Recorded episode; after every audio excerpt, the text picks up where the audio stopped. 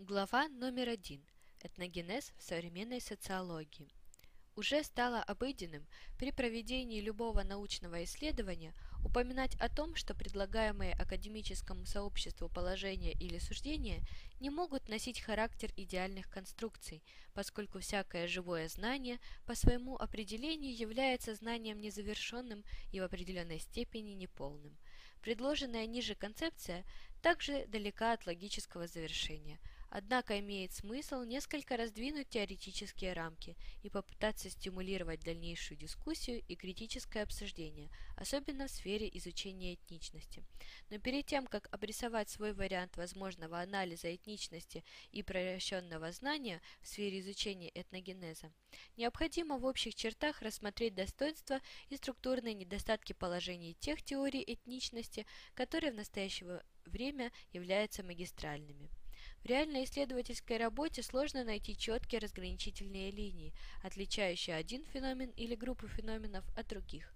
Тем не менее, определенное разделение подходов все-таки существует, причем постоянно предпринимаются попытки создать всеобщую теорию, объясняющую формирование этничности набором универсальных причин, но между представителями различных социологических направлений не существует даже единой точки зрения. Трансакционализм подчеркивает особое значение межэтнических границ для этногенеза.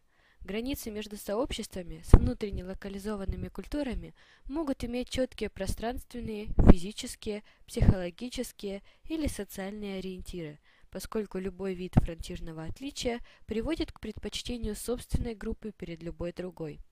Как подчеркивает Барт, границы, на которые мы должны обращать внимание, являются, конечно, социальными границами – хотя они могут иметь территориальные дубликаты. Если группа сохраняет свою идентичность, когда ее члены взаимодействуют с остальными, это выступает критерием для определения группового членства и способов подачи сигналов как о своем членстве, так и об исключении. Ссылка 20. Барт. Этнические группы и социальные границы. Социальная организация культурных различий. Москва. Новое издательство. 2006 год. Страница 22. Противоположной точки зрения по поводу природы этногенеза в локальных сообществах придерживается примордиализм. Он существует в академическом дискурсе с середины XIX века.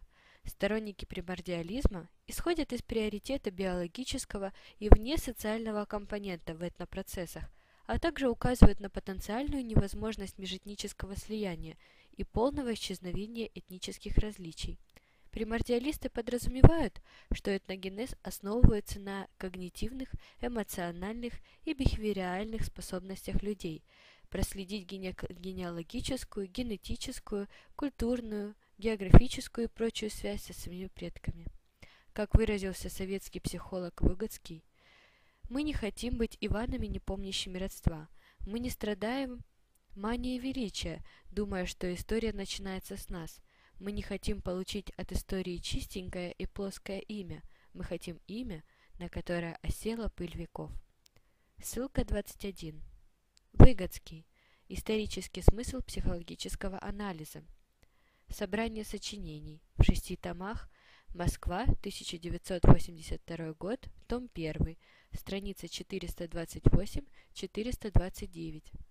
Эмоциональная связь, передаваемая и сохраняемая людьми в кросс-генерационной перспективе, создает некоторую подгруппу объединяющих этнохарактеристик. Как считает американский исследователь Стерн, ссылка 22. Stern. Why do people sacrifice for their nations? Political Psychology, 1995, number 2, page 217-235. Принадлежность к этногруппе основывается не на рациональных основаниях, а на сильной эмоциональной связи и объясняет феномен жертвенности людей во имя своего народа, когда соображения личного интереса и способность делать утилитарные расчеты отступают на второй план. Примордиализм – это наиболее сформировавшийся биопсихосоциальный подход в изучении этногенеза, ведущий в аксиологических истоках к эпохе Просвещения. Этот подход можно рассматривать как проект американо-европейской современности, поскольку примордиальные исследования в современном понимании были в существенной степени вызваны политическими и административными потребностями европейских колониальных держав. Ссылка 23. Marcus and Fisher. Anthropology as Cultural Critic. An Experimental Moment in the Human Sciences. Chicago, Chicago University Press, 1986, page 26. Примордиализм послужил методологическим и идеологическим обоснованием множества исследований в области этнической медицины, когнитивной и медицинской антропологии, оказывая методологическую пользу развитию наук о человеке, неоднократно влияя на постановку и решение методологических задач в биологических и когнитивных науках, которые сейчас иногда называют общим именем – нейрофеноменологией. Ссылка 24. Варелла. Neurophenomenology, a methodological remedy for the heart problem. Journal of Consequences Studies, 1996, number 4, page 330-49. Со временем появились специальные направления в медицинской антропологии, где этнологи изучали особые автохтонные болезни, требующие нативной практики лечения, и наблюдается даже приверженность этногрупп своим болезням. Ссылка 25.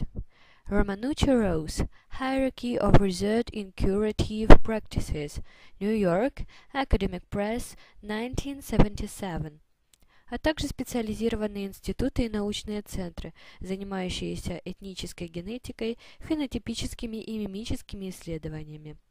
Ссылка 26. Dawkins, The Selfish Gan, New York, Oxford University Press, 1976 позволяющими выявить генетическую основу, мемы или культурогены, на которых основывается этнокультура. Проблема этничности и связанные с ней дискуссии о предпочтении примордиализма или конструктивизма неотделимы от вопросов соотношения социальной или биологической детерминированности сознания человека. Такой логический дуализм – неизбежное следствие двойственной природы человека.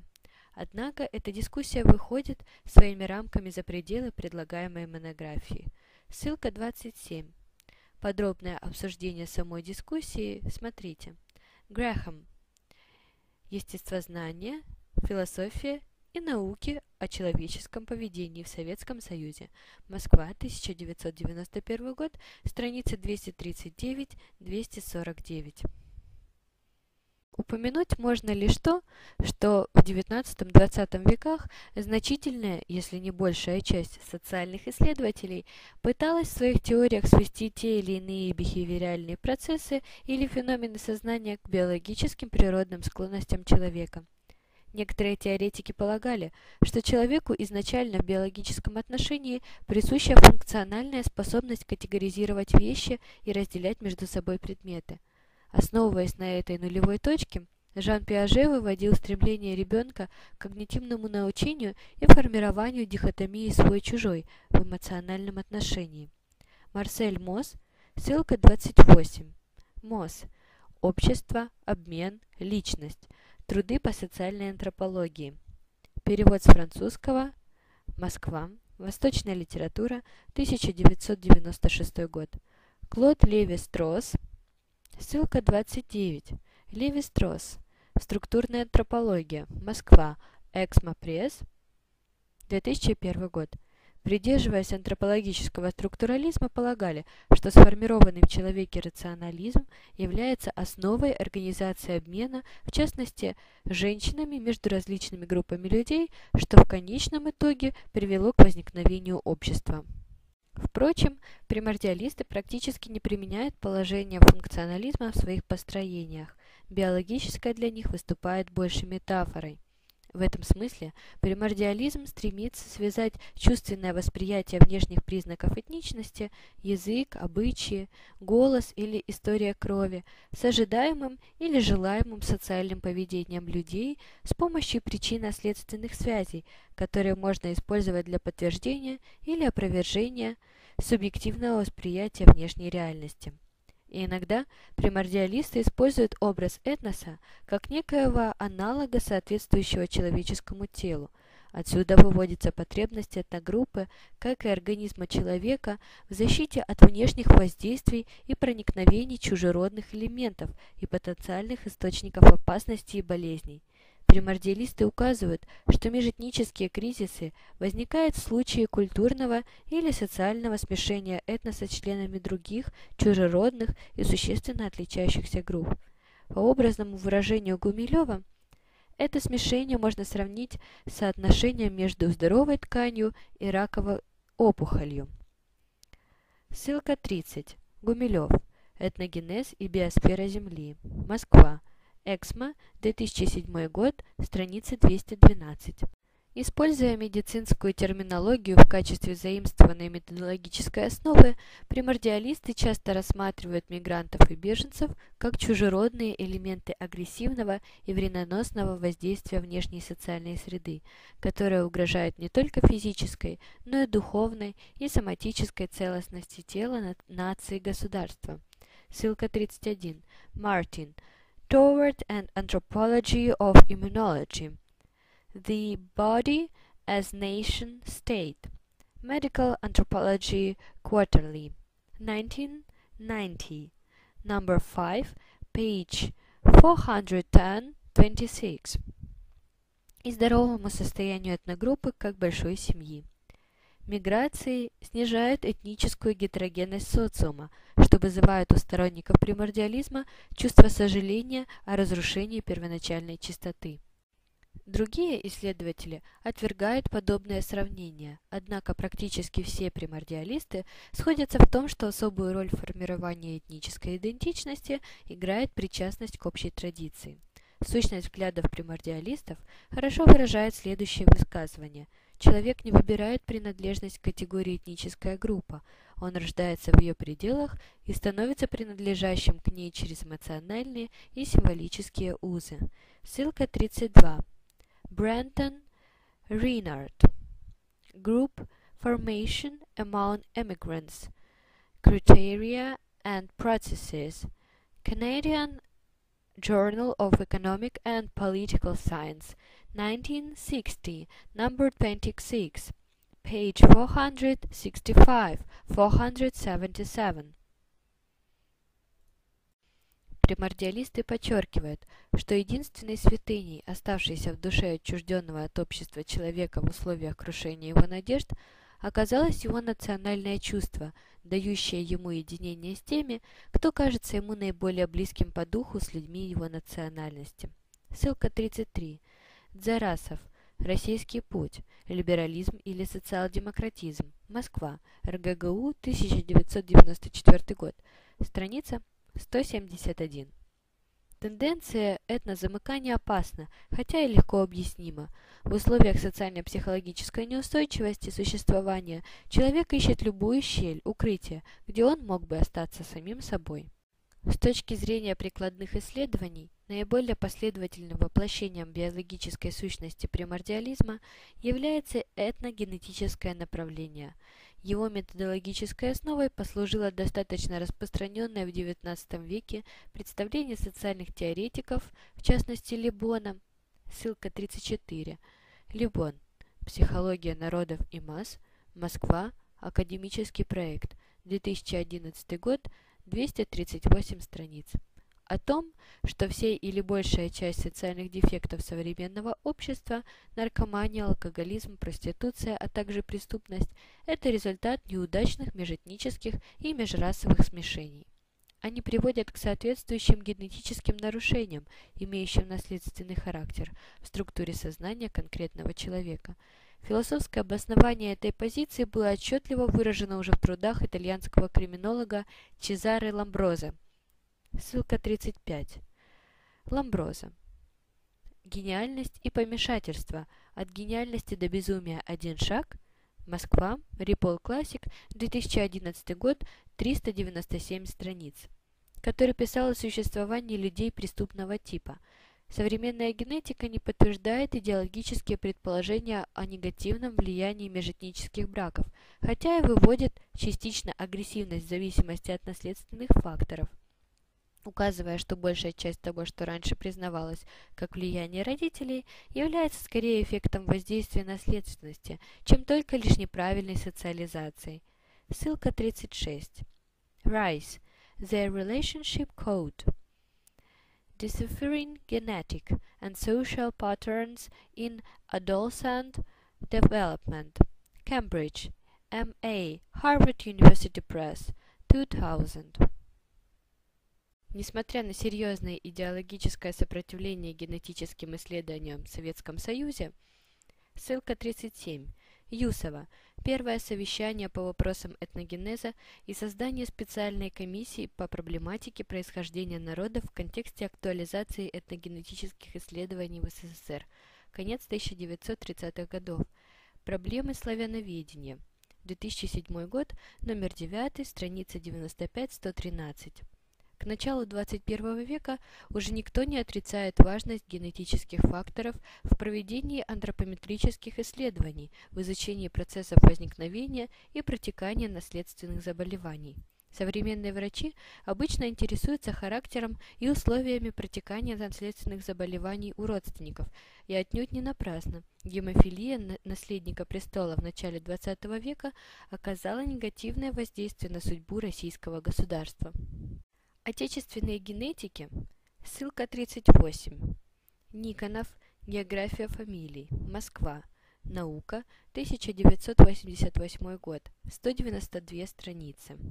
Утверждают, что у многих русских однофамильцев обнаруживаются генетические признаки их исторического родства – Специалисты в области этногенетики, генетической палеонтологии и бихевиоральной генетики обнаружили также определенные генетические различия между этногруппами. Например, если пересечь Евразию с востока на запад, то существенно сокращается число людей со второй группой крови, которая могла быть занесена монгольским нашествием. Как указывают этногенетики, ссылка 39. Кавали Сфорза Gens, Peoples and Languages, New York, Nose Point Press, 2000. Межэтнические отличия можно описать не только в количественном отношении, но и в качественном, в виде генетических дистанций между этносами или степени растворения генов одних этносов в других. Родство между автохтонными популяциями в региональных границах довольно велико, тогда как этносы, живущие на разных континентах, генетически весьма удалены друг от друга. Схожая генетическая закономерность существует между разными расовыми группами. Ссылка 40. Уотсон. Избегайте занудства. Уроки жизни, прожитой в науке. Москва, Астрель, Корпус, 2010 год, 463 страницы. Одним из современных приверженцев этногенетики является Холл, сформулировавший биогенетический закон. Ссылка 41. Холл. Adolescence. York. Appleton. 1994 британский ученый, на которого большое влияние оказали труды Чарльза Дарвина, указывая, что генетическая структура устанавливает границы диапазона вариаций, в пределах которого действует организм, обладающий таким генетическим кодом, считает, что Этногенез происходит в соответствии с правилами биологической эволюции, однако эволюция отбирает для выживания либо гены, либо отдельные организмы, но не группы. Иногда либеральные критики генетических и биологических теорий в стремлении полностью свести обсуждение всех форм девиантного поведения к социальным факторам и в частности элиминировать роль этничности, утверждают, что преступник не имеет национальности. Иными словами, они подразумевают, что при описании совершенных преступлений или подозреваемых в их совершении не нужно и не следует упоминать их этническую принадлежность. Также правоохранительные органы не должны вести статистику преступлений, совершенных теми или, или иными членами этногрупп, особенно если это насильственные преступления и совершаются они выходцами из Кавказа или Средней Азии. Предполагается, что такое упоминание является дискриминационным, поскольку очевидно, что преступником может быть человек с любой этнопринадлежностью, а криминализация отдельных этногрупп вызывает скорее депривацию и недовольство с их стороны, чем желание помогать в раскрытии преступлений, совершенных и членами. Кроме того, обсуждение этнической преступности может спровоцировать националистические выступления против обвиняемых этносов и рост межэтнического напряжения в обществе. Гуманистическая направленность либеральных мыслей очевидна, но, как во многих других случаях, существует опасность, что благими намерениями вымощена дорога в ад. Сама по себе мысль о том, что общественная этика и социальные настроения, пусть даже в форме политической корректности, могут контролировать социально-гуманитарную науку, представляется ошибочной. Сложно помещать исследования в жесткие категории вечной борьбы добра и зла, искать эстетику и добродетель в общественном развитии или пользоваться полученными знаниями и специальными навыками для обретения роли всезнающего наставника в том числе в вопросах морали и этики. Не обязательно также ограничивать исследования с тем, чтобы его предполагаемые выводы не навредили общественным представлениям и ценностям. Ограничительное поведение неизбежно обречено на неудачу, не в последнюю очередь потому, что, как известно из истории, категории добра часто оказываются ситуативными и временными, а добрые намерения нравственных авторитетов еще чаще воплощают в себе мелочное себялюбие, самолюбование и убежденный эгоизм. Исследования не обязаны удовлетворять эстетическим критериям и политическим ожиданиям, Наука вообще никому и ничего не обязана, так же, как и природа, и уж в меньшей степени удовлетворять желания отдельных людей по переносу идеальных картин, нарисованных человеческим воображением в практическую действительность общества. Эти трудности в научной деятельности неизбежны. Те, кто требует однозначности, не должны идти в науку. Им следует служить молебны в идеологическом храме собственного выбора, согласовывая его со своей совестью. Но профессия ученого все же вознаграждается как интеллектуально, так и морально.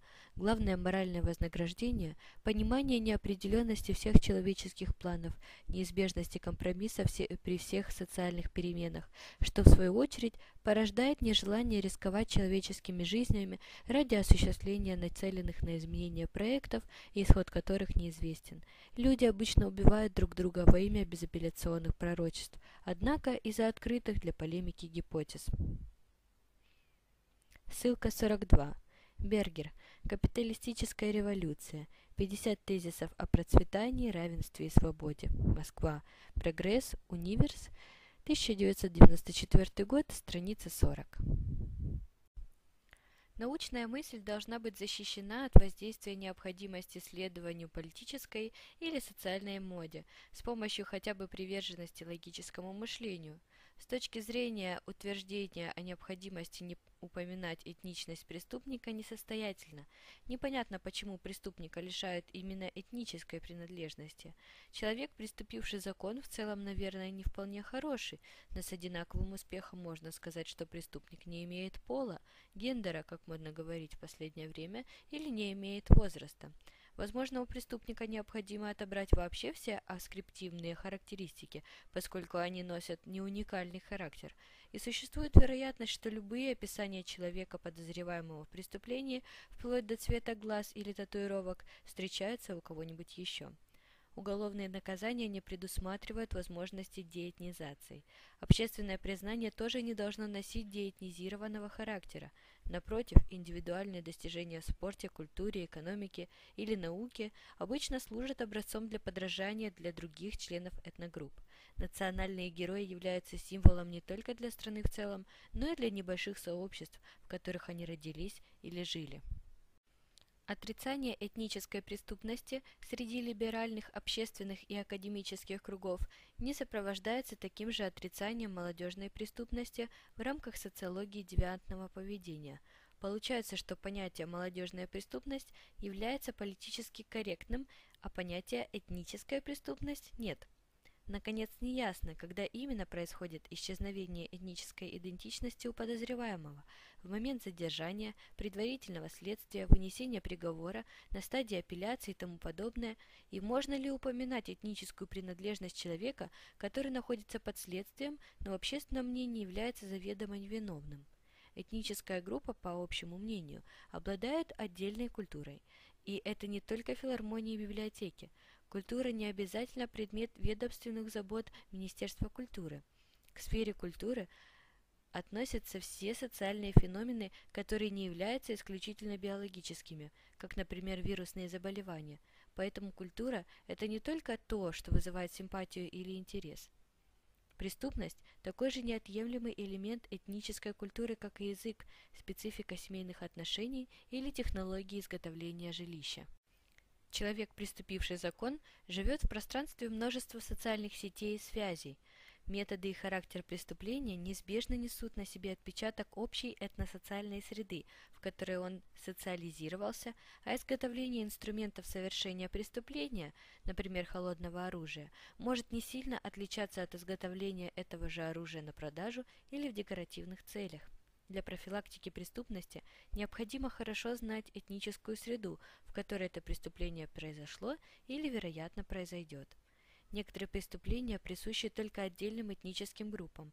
Иногда отдельные виды человеческой деятельности, несмотря на практически общую девиантизацию в рамках ценностей и норм небольших этногрупп, не рассматриваются как преступные – и наоборот, в Советском Союзе некоторое время в 1930-1940-е годы признавались довольно экзотические виды преступности, как невыработка трудодней, ссылка 43, указ Президиума Верховного Совета СССР от 15 апреля 1942 года предусматривал уголовную ответственность для тех, кто не выработал обязательный по закону минимум трудодней – это правонарушение наказывалось исправительно-трудовыми работами на, в колхозе на срок до 6 месяцев и удержанием из оплаты до 25 трудодней в пользу колхоза или саботаж.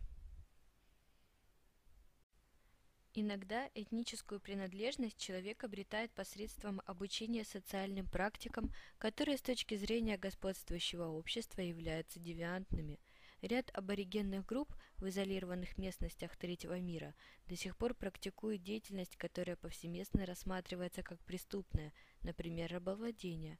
Даже в таких государствах, как Италия, убийство как защита чести в течение длительного времени часто уголовно оправдывалось. Ссылка 44. Santarella. Homicides of Honor – The Development of Italian Adultery Law over two millennia – the family in Italy from uh, antiquity to the present. Ketzler and Saller, New Hansen, Yale University Press, 1991, page 229-246. С другой стороны, многие государства сознательно стигматизируют мигрантов – к примеру, в Соединенных Штатах даже просто нелегальное нахождение на американской территории приравнивается к уголовному преступлению. Девиантные практики не являются генетически заданными. Они существуют только в тех пределах, в которых индивиды способны постоянно продуцировать и репродуцировать их в ходе социализационного научения. Даже в ситуациях социального давления и крайней необходимости многие люди не могут нарушить биологически сформированные запреты на убийство близких людей, детей и тому подобное. Чтобы создать культурные нормы, преодолевающие сформированные природой привычки, например, к каннибализму люди испытывают естественное отвращение. Ссылка 45. Противоречивые мнения по поводу каннибализма. Смотрите. Arends, The Man Eating, Myth, Anthropology and Anthropophagy. Oxford, Oxford University Press, 1979. Требуется интенсивное социальное научение. Некоторые заболевания особенно распространены у отдельных этнических групп. Ученые, работающие в рамках этнопсихиатрии, рассматривают шизофрению, подростковый кризис и прочие личностные трудности как психозы западного мира, которые не свойственны этносам с другой культурной идентификацией – Традиционным народам присущи свои ментальные особенности функционирования сознания, лечение которых регулируется с помощью культурно созданных институтов шаманизма и колдовства. В этнообщностях накапливаются не только родственные связи и социальный капитал. Точно так же накапливаются и наследственные болезни и генетические дефекты. Отдельные генетические нарушения имеются у всех или почти у всех людей. Несовершенство биологической структуры человека в эволюционном смысле выступает одной из гарантий адаптационной изменчивости, то есть потенциальной возможности постоянного приспособления и адаптации к изменениям в природных и социальных условиях. Генетические дефекты можно рассматривать также как некий потенциал возможного будущего роста, заранее запрограммированного природой.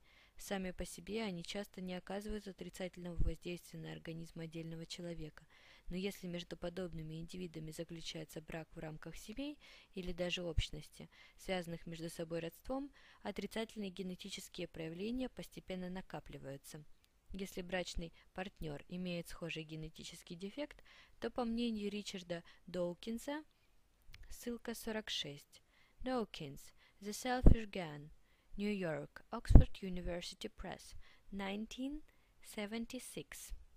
Нарушения, взаимно усиливающие друг друга в геометрической прогрессии, могут привести к возникновению у следующих поколений неизлечимых заболеваний – можно предположить, что в организме существует некий пороговый предел, перейдя который общее число генетических дефектов оказывает общее разрушительное воздействие. Распространение некоторых заболеваний пищеварительной системы генетики связывают с миграционным движением скотоводческих народов с востока на запад и злоупотребление ими пищей животного происхождения. Первичные социальные условия для накопления генетических дефектов следующие. Первое – территориальная изолированность общности, второе – незначительное количество внешних контактов, третье – приверженность эндогамии. Именно подобными характеристиками социальной ситуации современные медики склонны объяснять высокий уровень раковых заболеваний в Исландии и в Сардинии по сравнению с другими странами и регионами Европы. Исландия – высокоразвитая страна с мощной системой здравоохранения и значительными достижениями в области медицинских наук.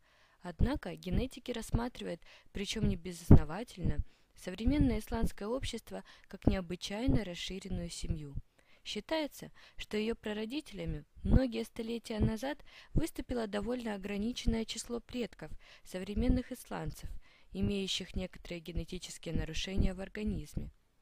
После многочисленных горизонтальных межличностных связей и внутриобщинных браков в условиях небольшой численности населения к настоящему времени появились генетические заболевания, снижающие общую продолжительность жизни.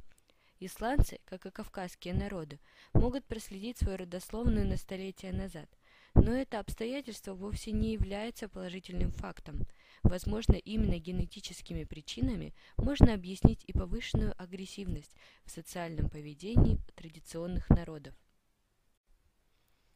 Аксиологическая сущность примордиализма воплощается в традиционалистских представлениях о необходимости следовать законам природы, хотя традиционные общества часто их нарушают. Традиционалисты полагают, что природа реализует функции биологического очищения, поскольку стремится избавиться от того, что представляет опасность для отдельного вида, в частности от других или схожих этносов, претендующих на общее тело как этническую территорию. Можно предположить, что повышенная агрессивность в социальном пространстве является примерным аналогом повышенной температуры в биологической среде – уничтожающие злокачественные образования, чужеродные и опасные бактерии и нездоровые клетки организма. В этом смысле революции и войны рассматриваются националистами как механизм, очищающий социум от потенциальной опасности, объединяющий нацию и открывающий в ней все самое лучшее примеру, немецкие националисты в начальный период Второй мировой войны утверждали, что война взрастит лучшее качество в немецком народе, облагородит нацию и приведет ее к омоложению. Ссылка 47. Schneider. German Nationalism. The Tragedy of a People. Harrisburg, Penn. Telegraph Press. 1952. Действительно ли существует подобное очищение в социальной сфере? Природа стремится прервать накопление генетических дефектов в любом отдельном виде. В этом можно быть почти уверенным. И если никакими другими способами сделать это не получается, то в какой-то момент происходит запрограммированное самоуничтожение организма. С примордиальной точки зрения, наблюдаемые формы социальных девиаций могут рассматриваться как внешние свидетельства борьбы здорового организма с внутренними дисфункциями. Здоровые социальные силы, действующие в обществе, стремятся ликвидировать повреждения социальной структуры, так же как внутренние биологические ресурсы человека стремятся исправить нарушения физиологических процессов. Избавление от опасных людей, вызывающих повреждения социальной ткани, происходит с помощью социума путем применения соответствующих институтов и регулирующих норм. Возможно, к что наркоман успеет кого-то убить, прежде чем будет ограничен или даже уничтожен общественным организмом. Но поскольку он в данном случае не сможет оставить потомство, которое могло бы принять на себя все его генетические дефекты, то суммарный эволюционный вред по отношению ко всему социуму окажется все-таки меньше, чем в варианте, в котором общество подобные функции не выполняло бы. Таким образом, причины со существующих конфликтов на этнической почве примордиалисты видят в том, что некая часть здорового общества, в конечном счете неважно, является ли она этносом, социальной группой или отдельной общностью, борется с некой больной частью. Крайних формах генетический вариант примордиализма может привести к мистицизму, к представлению о существовании живой и карающей природы, которая уничтожает все то, что отклоняется от некой срединной нормы. Подтвердить на практике подобные предположения достаточно сложно, несмотря на их внешнюю логическую строгость и непротиворечивость. Не просто определить в современных межэтнических отношениях, какая именно часть этноса является здоровой, а какая больной. Стиль саморазрушения, к примеру, у русского населения – это хронический алкоголизм, распространившаяся наркомания, низкий уровень личной гигиены никак нельзя назвать здоровым образом жизни. И невозможно определить, что хуже или лучше с эволюционной точки зрения, с точки зрения накопления генетических дефектов для последующих поколений, внутриэтнические браки в относительно замкнутых социальных группах или же хроническое злоупотребление наркотическими и токсическими веществами. Возможно, дальнейшие генетические исследования смогли бы прояснить этот вопрос в абсолютном и относительном количественном соотношении. Также не совсем понятно, почему даже в случаях одинаковых генетических дефектов поведение людей отличается. Можно было бы с одинаковой степенью вероятности ожидать разрушительное социальное поведение и многочисленные конфликты и в Исландии, и на Кавказе. Однако в реальности исландское общество практически бесконфликтное – Значит, причина не только в нарушенной генетике, если она действительно нарушена. В любом случае, подобные примордиальные предположения являются недостаточно проверенными. Они не учитывают социальные механизмы непосредственного влияния на поведение человека. Следующим недостатком генетического варианта примордиализма является то, что он по своей сути функционален. В логическом отношении развивается он по кругу функциональных объяснений – Генетикой можно объяснить и отсутствие, и наличие нарушения, и вначале отсутствие дефекта, затем его появление и так далее. Функционалистская модель, которая стремится столь широко трактовать слишком разнообразные факты, мало что объясняет. Функционалистское мышление – это система замкнутой или даже предвзятой аргументации. Аналитик заключает, что нормы носят функциональный характер и отказывается рассматривать примеры жестких пубертатных ритуалов – или другие причудливые обычаи. Социологи и антропологи функционального направления редко четко определяют, каким образом оценивать, является ли фор норма функциональной для группы или нет. Некоторые социальные действия могут приносить пользу одним членам группы, но вредить другим. Функционалисты часто рассматривали человеческую группу как единый организм, здоровье которого можно исследовать. Ссылка 48. Mnuchin, Kornhauser. Bargaining in the shadow of the law. The case of divorce. Yale Law Journal, 1979, number 950, 88, page 93, 94. Когнитивную слабость функционализма доказали исследователи Университета Беркли. Ссылка 49. Cover. Reason for everything. Instinctively making sense of the world. Berkeley Science Review. Fall 2008. Issue 15. Page 15-17.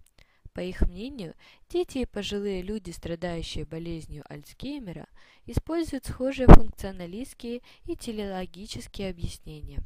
В отсутствие конкурентной информации, противоречащей общепринятым обыденным представлениям, и особенно фонового знания, лучшим объяснением существования некого объекта с очевидной для наблюдателя функцией будет гипотеза – что объект был сконструирован кем-то или чем-то специально, чтобы выполнять подобную функцию.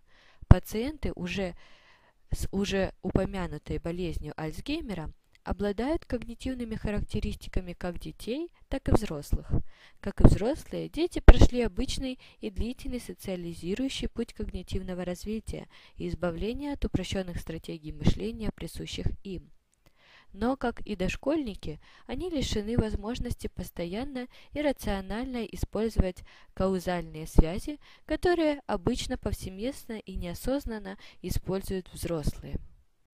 В социально-психологическом исследовании американских ученых исследуемые должны были подобрать наиболее подходящие ответы на серии так называемых вопросов «почему?». К примеру, на вопрос, почему на Земле растут деревья, было предложено два варианта ответа. Потому что в почве есть семена и потому что у животных должно быть убежище. Ученые определили, что пациенты с болезнью Альцгеймера в два раза чаще обычных людей выбирали функционалистские объяснения. Кроме того, была установлена статистическая закономерность. Чем ниже уровень образования, тем чаще индивиды выбирают функционалистские объяснения. Многим людям сложно рассуждать в отрыве от функционалистских, телеологических и конструктивистских категорий. Одна из социально-психологических причин популярности в общественном сознании креационизма, подразумевающего, что человечество существует потому, что его сконструировали подобным образом с определенной целью, заключается в приверженности людей упрощенным когнитивным паттернам. Даже те, кто верят в теорию биологической эволюции, часто полагают, что она носит целеполагающий функциональный характер развития от простейших микроорганизмов к вершине эволюции человеку. Американские специалисты предложили несколько возможных объяснений популярности функционализма. Во-первых, в процессе социализации индивиды целенаправленно учатся искать объяснение неопределенности человеческого поведения. Предполагая, что поведение носит целенаправленный характер, подразумевающий четкие намерения – и функциональность. Люди по аналогии переносят привычный для них способ бытового рассуждения на другие сферы социальной жизни. Другим возможным объяснением является то, что функционалистские объяснения более удобные, эффективные и менее затратные. Социализация проще, когда детей учат, что предметы обладают функциями, даже если порой это не так. Обучить противоположной точки зрения сложнее и требует больше времени. Функционалистские объяснения часто принимаются за аксиому. Спецификация функций редко ставится под сомнение. Американские ученые подчеркивают, что в большинстве случаев функционалистские объяснения не наносят особого вреда развитию науки и не мешают личностному развитию. Иногда функционализм помогает индивидам понять социальные феномены, которые носят слишком абстрактный, многомерный или сложный характер. Но в изучении этногенеза функционалистские объяснения недостаточны. Последний методологический недостаток генетических теорий примордиализма связан с относительно низким уровнем развития генетики как таковой. Эта наука находится еще на ранней стадии своего развития, особенно в России, и поэтому многие ее предпосылки пока эмпирически не проверены и являются скорее вариациями рассуждений с точки зрения здравого смысла. Естественный отбор сейчас рассматривается как если бы он был сканированием диапазона возможностей и выбором варианта, который является оптимальным при данных ограничениях. Ссылка 50. Хронин. The Ant and the Peacock. Cambridge. Cambridge University Press. 1992. Page 12. Природный отбор можно представлять как аналог искусственного интеллекта, однако это скорее красивая метафора. Этничность должна быть наследственным признаком, и попытки изменить этническую идентичность после рождения должны быть минимально эффективными или неэффективными вовсе. Однако этногенетические исследования влияния биологической наследственности на формирование идентичности показали, что этногенез не продуцируется только общим генетическим прошлым. Ссылка 51. Plowman. Nature and Nature. An Introduction to Human Behavioral Genetics, Pacific Grove, CA, Brooks Cole, 1990. Результаты генетических исследований не настолько надежны, чтобы, основываясь на них, определять социальную политику в обществе или управлять этническими группами нацеленных на социальную профилактику неблагоприятного с точки зрения общественных интересов поведения – Искусственная устойчивость социальных институтов – главная причина внешней неизменяемости традиционного общества. Однако такая неизменяемость может существовать лишь практически при полной идентичности характера, а лучшей степени интенсивности реальных внешних угроз. Что же касается экологической и природной сфер, то традиционные сообщества с низким уровнем технологического развития фактически могут нанести окружающей среде только ограниченный вред – но это отнюдь не означает, что ценности традиционных народов комплементарны по отношению к природным процессам.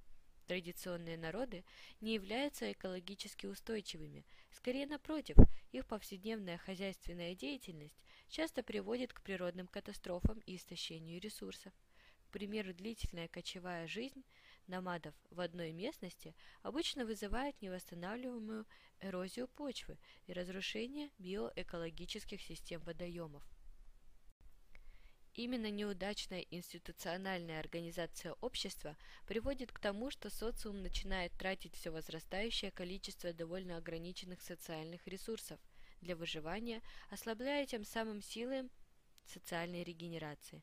Такие ресурсы используются для поддержания норм и обычаев, препятствующих дальнейшему развитию вне зависимости от степени суровости социального или природного окружения. В этом отношении традиционные группы являются аналогами хосписов, в которых люди просто ждут результатов воздействия природных факторов на организм и уже не пытаются изменить ход борьбы с природой в свою пользу.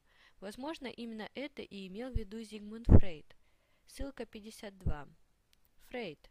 Избранная в двух томах том 1. Москва. Московский рабочий. Вся Москва. 1990 90 год.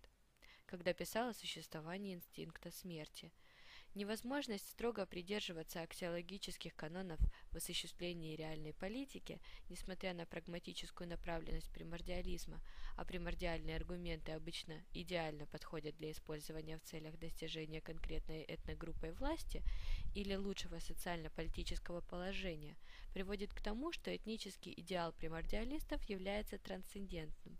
Их идеал существует не сейчас, не в настоящее время – он в ином времени, а возможно в ином пространстве. В коллективных верованиях это проявляется в распространенном мифе о Золотом веке, который уже был в прошлом и в который желательно вернуться снова. Сеннет подробно анализировал одну из важных особенностей примордиалистского этнодискурса – ориентированность на прошлое. Язык сторонников этнического возрождения напоминает язык служителей музея – они говорят о консерватизме, сохранении и реставрации. Сторонники этнического возрождения говорят так, словно они абсолютно убеждены, что этничность умирает. Ссылка 53. Senate. Growth and Failure. The New Political Economy and Its Culture. Spaces of Culture. City, National, World. By uh, Furtherstone and Lash. London. Sage. 19 99, page 14-15. В рамках примордиалистского этнодискурса ссылки на прошлое, на традиционность, на действия, которые делали раньше, обретают большую убедительность. Прошлое становится стандартом, по которому измеряются предполагаемые неудачи нынешнего поколения и современного сообщества. Ссылка 54. Смис. Culture, Community and Territory, The Politics of Ethnicity and Nationalism, International Affairs, 1996, Wall 72, 3, page 450. Временные интервалы револаризируются, создавая иерархию прошлого, настоящего и будущего. В ней отдельный момент в истории этноса становится единственным источником и началом всего хорошего во все последующие времена. Отдаленные эпохи, констатировал Фрейд, окутаны воображением живым и таинственным очарованием. Как только люди становятся недовольны настоящим, что бывает достаточно часто, они обращаются к прошлому и в очередной раз наде надеются найти никогда не забываемую мечту о золотом веке. Без сомнения, они продолжают испытывать магическое очарование своего детства, которое пристрастное воспоминание представляет как эпоху безмятежного блаженства. Ссылка 55. Психология масс. Христоматия. Самара. Бахрах, Москва, 2006 год, страница 520. Однако примордиалистский идеал не является точной репликацией прошлого. Он скорее основывается на склонности людей представлять прошлое или будущее в привычных чертах настоящего. Даже любая фантастика – это всего лишь рекомбинации разных черт привычного настоящего и тех знаний о прошлом, которые уже присутствуют в сознании людей – Однако обычно прошлое в чистом историческом виде полностью не удовлетворяет человека. Всегда найдутся те или иные черты, которые не нравятся. Так, например, в прошлом не было интернета и современных развлечений, и человек в религиозных или националистических утопиях стремится поправить прошлое, подкорректировать его, сделать идеальным и подходящим лично для себя слабой связанностью с текущим моментом социальной жизни, примордиализм в некоторых отношениях напоминает религиозные убеждения. Идеальный образ, к которому стремятся религиозные фанатики и этнонационалисты, зачастую слабо связан с окружающей действительностью и представляет собой высшую критику существующего порядка как бы со стороны, точнее говоря, сверху, со стороны вечного идеала, традиций или устоявшихся норм и тому подобное. Несмотря на политические различия внешнюю непримиримость, идеалы и представления примордиальных течений у противостоящих друг другу этнических групп по существу совпадают. Их представления об идеальном государственном и общественном устрое, о роли традиций, религиозных ценностей и культуры в жизни социума похожи. Именно ценностной схожестью можно объяснить тот факт, что националисты с противоположными убеждениями легче понимают друг друга, как, чем космополитов. В психологическом отношении националисты находятся на схожих ценностных позициях и придерживаются схожих установок. Общее коммуникационное пространство облегчает дискурс, они разговаривают на простом и понятном друг для друга языке. Социальные процессы трансформируют идеальные представления об этничности. В этом отношении можно привести пример германского национал-социализма, который, несмотря на эмоциональную напыщенность и ситуационную ригидность, неизбежно сталкивался с противоречиями политической практики, на которые он должен был находить хотя бы в некоторой мере приемлемые для внешнего наблюдателя ответы – национал-социалистическое определение расы не носило не столько генетический, сколько бихевиоральный характер. Принадлежность к доминирующей в иерархической структуре межрасовых отношений германской расе необходимо было постоянно подтверждать достижениями. Чтобы быть арийцем, нужно вести себя как ариец. Арийский характер предполагал определенный код поведения – то есть согласие с соблюдением некоторых внешних признаков и стандартных реакций на стандартные ситуации, например, межэтнического и межрасового взаимодействия.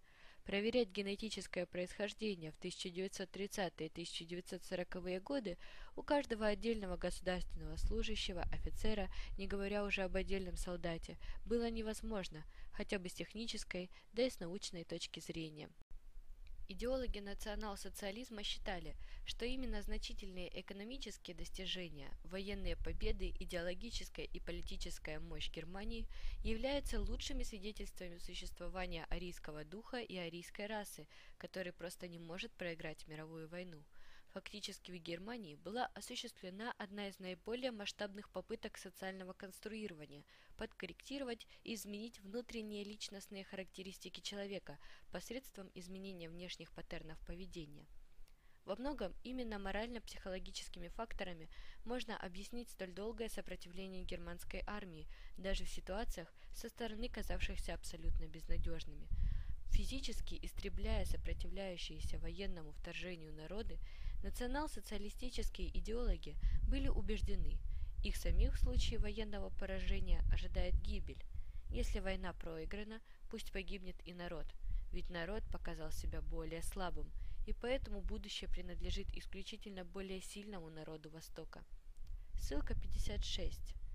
Вторая мировая война. Два взгляда. Москва. Мысль.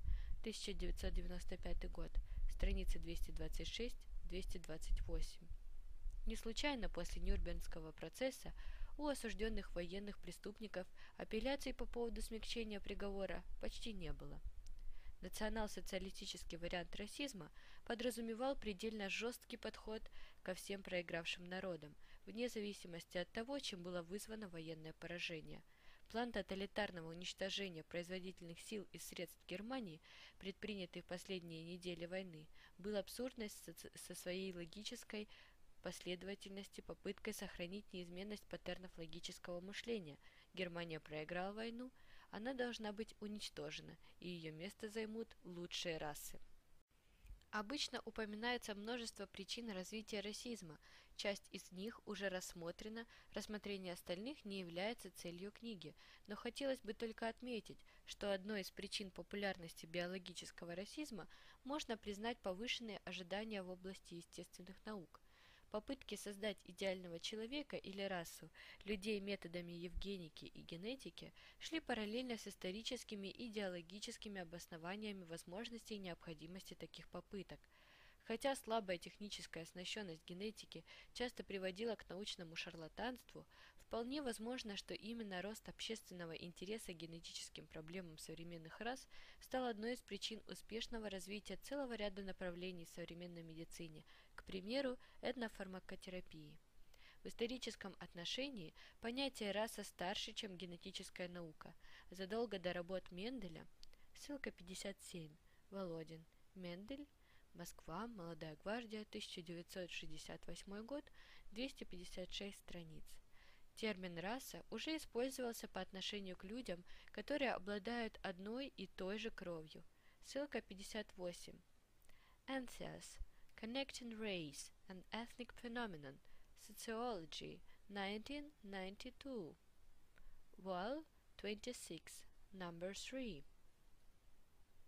Как целостная идеологическая доктрина, расизм заимствовал значительное количество теоретических положений не только из расовых исследований, но и из социобиологии. Прежде всего, это постулаты о естественном отборе, непотизме и дифференциальной биологической репродукции, когда организмы стремятся регулировать свое поведение таким образом, чтобы с продуктивной точки зрения оно было наиболее успешным – эта успешность может носить прямой или косвенный характер. К примеру, организм может произвести на свет потомство, или он может оказать помощь другим организмам, как правило, имеющим общий генный набор в репродуцировании. Непотизм, как биологическое инстинктивное предпочтение собственного вида или подгруппы, которое называется инклюзивной пригодностью, ссылка 59. Travers Parental Investment and Sexual Selection, Campbell, Sexual Selection and Descent of Man, 1871-1971, Chicago, Aldine, 1972, page 72. Рассматривается социальными биологами как наиболее общая стратегия по максимизации шансов организма на выживание и как форма естественного отбора, которая сохраняет свое значение и в развитых обществах, где одни группы выживают и приумножают свои гены эффективнее, чем другие. В соответствии с теорией этнического непотизма, развитой Вандербергом, ссылка 60, Berge van den The Ethnic Phenomenon, New York, Elsevier, 1981. Этническая солидарность, выживание этногруппы, степень проявления чувства этноидентичности, стремление к доминированию и этноцентризм существуют благодаря тому, что этническая группа представляет собой расширенную семью, обладающую большим набором общих черт, предки, культурное наследие, язык и тому подобное. Из-за так называемого эффекта основателя и повышенной частоты внутрилокальных браков коэффициент родства, усредненный по всей этнической группе как относительно замкнутой популяции, будет существенно выше среднего коэффициента родства между представителями разных этнических групп – тем самым в этногруппе отношения родственного покровительства и сотрудничества, то есть того, насколько члены этногруппы могут полагаться друг на друга, являются образцами поведения даже для тех людей, которые не являются между собой родственниками – Указывая на зависимость этногруппы от генетической однородности ее членов, ученый объясняет этноцентризм как биологически оправданную непатическую реакцию и подчеркивает, что этнофактором можно манипулировать, но его нельзя создавать. При анализе этногенеза необходимо учитывать постоянную деформацию общественных представлений об этническом идеале – Деформация идеала под влиянием социальной практики – необходимое условие для самосохранения даже закрытого локального сообщества. Обычно из логического тупика люди стараются выйти при помощи внесистемных инструментов, в частности путем создания исключений для общей нормы, что приводит к появлению участков локальной толерантности к отвергаемым практически везде в социуме девиациям и локального расизма по отношению к отдельным группам. Даже радикальные неонацистские группировки современности обычно готовы признать тех или иных представителей другой национальности или расы и даже включить их в свои ряды, если они разделяют дух народа, его символическое наследие и трактуемые в соответствующем духе культурные нормы, то есть если можно их назвать, к примеру, настоящими русскими, которые готовы защищать русские ценности, идеалы и нормы – и наоборот, толерантное общество может быть подчеркнуто нетолерантным, к примеру, по отношению к многоженству и преследовать тех, кто придерживается подобного случая в уголовном порядке.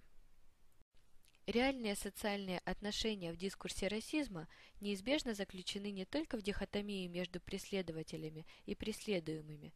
Они могут включать в себя элементы как сотрудничества, так и конфронтации, соотношение которых зависит от социального контекста, степени политического и экономического развития общественной структуры, отношений власти или экономического положения страны.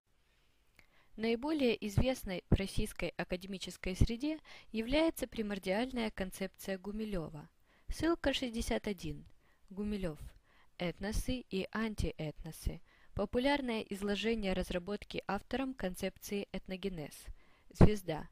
1990 год, номер 2, страница 121-122 по мнению которого этногенез – это социально-природное явление на границе биосферы и социосферы, которое подчиняется энергетическим законам.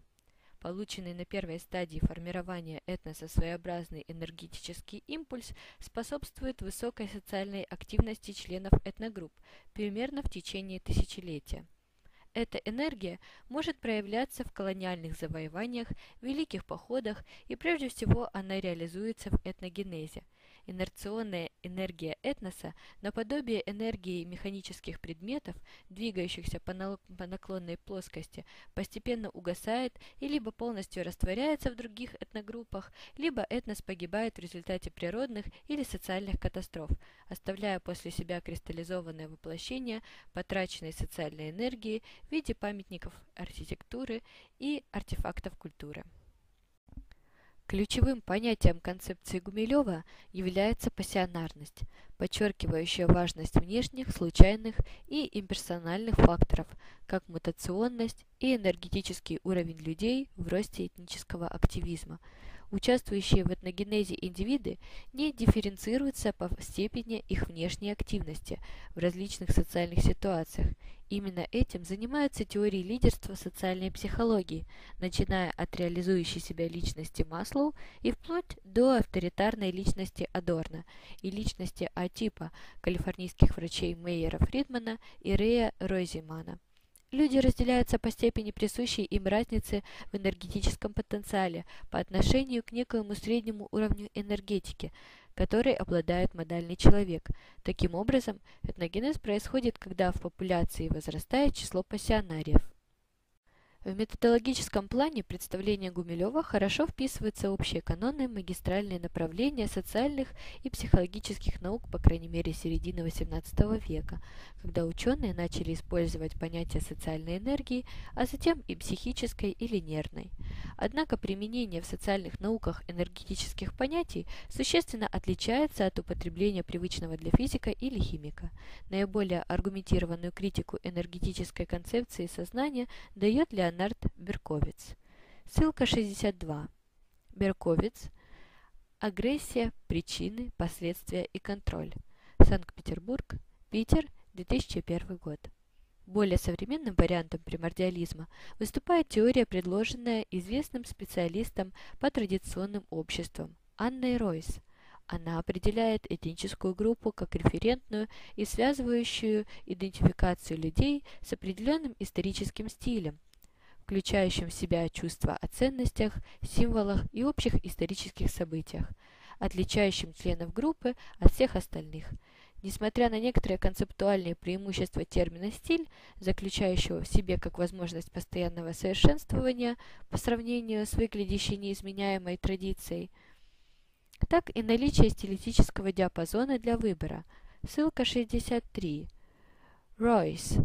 The Anthropology of Dance. Bloomington, Indiana University Press, 1977. Данная концепция не получила широкого распространения даже среди американских ученых. Помимо генетического можно выделить примордиализм энвиронментальный. Йохан проанализировал влияние биогеохимических и географо-климатических факторов на формирование этногрупп. В частности, он рассмотрел такие особенности социальной жизнедеятельности в горах, как резкие перепады атмосферного давления, влажности и температуры. К энвиронментальным факторам относят высокую напряженность электрического поля, повышенную дозу ультрафиолетового излучения, которое в горах усиливается на 40% по сравнению с равнинной повышенный радиационный фон, горный климат, избыток лития в питьевой воде и прочее. Энвиронментальные факторы создают общую сре социальную среду, в которой протекает этногенез. Одной из отличительных особенностей Кавказа был недостаток йода в этнонутрициональном рационе, что привело к распространенности заболеваний эндемическим зобом животных и людей перечню энвиронментальных факторов можно отнести повышенный вулканизм, землетрясения, выходы на поверхность Земли магмы и близкие к поверхности залежи урановых руд и так далее. Вариантом энвиронментального примордиального понимания важности внесоциальных факторов в этногенезе является географический примордиализм, подчеркивающий роль географической среды и этнотопографических процессов формирования идентичности, в частности концепция так называемой геополиномики. Ссылка 65. Кази. Ethnicity and Education in Nation Building. Case of Pakistan, Lanham, Maryland, University Press of America, 1987. Ряд российских ученых разрабатывают этнопсихолингвистическую концепцию, которую можно назвать лингвистическим примордиализмом. По мнению Поливарой и Карабулатовой, ссылка 66, Поливара, Карабулатова, к проблеме речевых дисфункций у детей-билингвов в полиэтническом пространстве. Культурная жизнь Юга России, 2011 год, номер 5, 43, страница 64-68. Для каждой этногруппы характерна этнопсихолингвистическая норма как совокупность автостереотипов социального, этнокультурного и речевого поведения индивида. Описывая собственный логопедический и лингвокоррекционный опыт, Исследователи указывают, что у каждого человека существует предрасположенность к усвоению определенного вида языка, которая в значительной степени является генетически наследуемой. Языковые, грамматические и дискурсные ошибки детей-билингвов существенно отличаются от языковых ошибок для русских детей с другими этническими корнями, так и от детей с чистыми русскими корнями. Поэтому у русских детей с татарскими корнями исследователи отметили затруднения в образовании лексико-грамматических форм. У русских детей с еврейскими корнями сложности с артикуляцией звуков, увулярный «р», у русских детей с белорусскими, украинскими или польскими корнями чаще отмечается ламбдацизм. Общенаучное значение примордиализма как методологической основы множества исследований в области этномедицины, географической генетики и этногеномики, а также других наук о человеке и обществе по-прежнему велико. Несмотря на очевидную практическую пользу от развития примордиальных направлений и определенные перспективы будущих исследований этничности, выполненных в этом русле, постепенно ключевые положения примордиализма подверглись методологическим вызовам. Прежде всего критиковались преувеличенные значения природных факторов в этногенезе и недооценка факторов социальной и институциональной среды. Этногенез – это не только и не столько природный процесс, поскольку на формирование этногруппы влияет напластование множества влияющих факторов, и сложно определить, какие из них являются первичными, а какие вторичными, и появились позже как инструментальные, конструктивистские или институциональные средства этносоциальной адаптации. Методологические различия между примордиализмом и конструктивизмом невозможно приравнять к компаративным различиям между объективной и субъективной трактовками этногенеза. Анализом объективных элементов в этногенезе могут заниматься и примордиалистские, и конструктивистские теории. Убежденность конструктивистов в воображаемом характере происхождения этноса не означает, что этногруппа является таким же воображаемым объектом и по своим социальным действиям. Таблица умножения тоже носит воображаемый характер искусственной конструкции. В природе аналога ей не существует. Тем не менее, она объективна. Это не проблема языка, стереотипов, психологических иллюзий или внутренней интерпретации. Нельзя сказать, что созданная для удобства и облегчения экономических взаиморасчетов, она не связана с э, окружающей реальностью, поскольку в определенной степени направляет и определяет поведение человека самой таблицы умножения, как совокупности алгебраических закономерностей, нет ничего такого, что указывало бы на ее возможность социального использования. Тем не менее, ей присуща определенная социальная нагрузка, поскольку ее знание облегчает интерперсональные коммуникации в некоторых случаях. Или другой сконструированный пример. Святая вода, качество святости придано воде человеком, и оно может быть воспринято только человеком. Ссылка 67. Лесли. Понятие культуры. Личность, культура, общество. 2004 год. Выпуск 2. 22. Страница 17.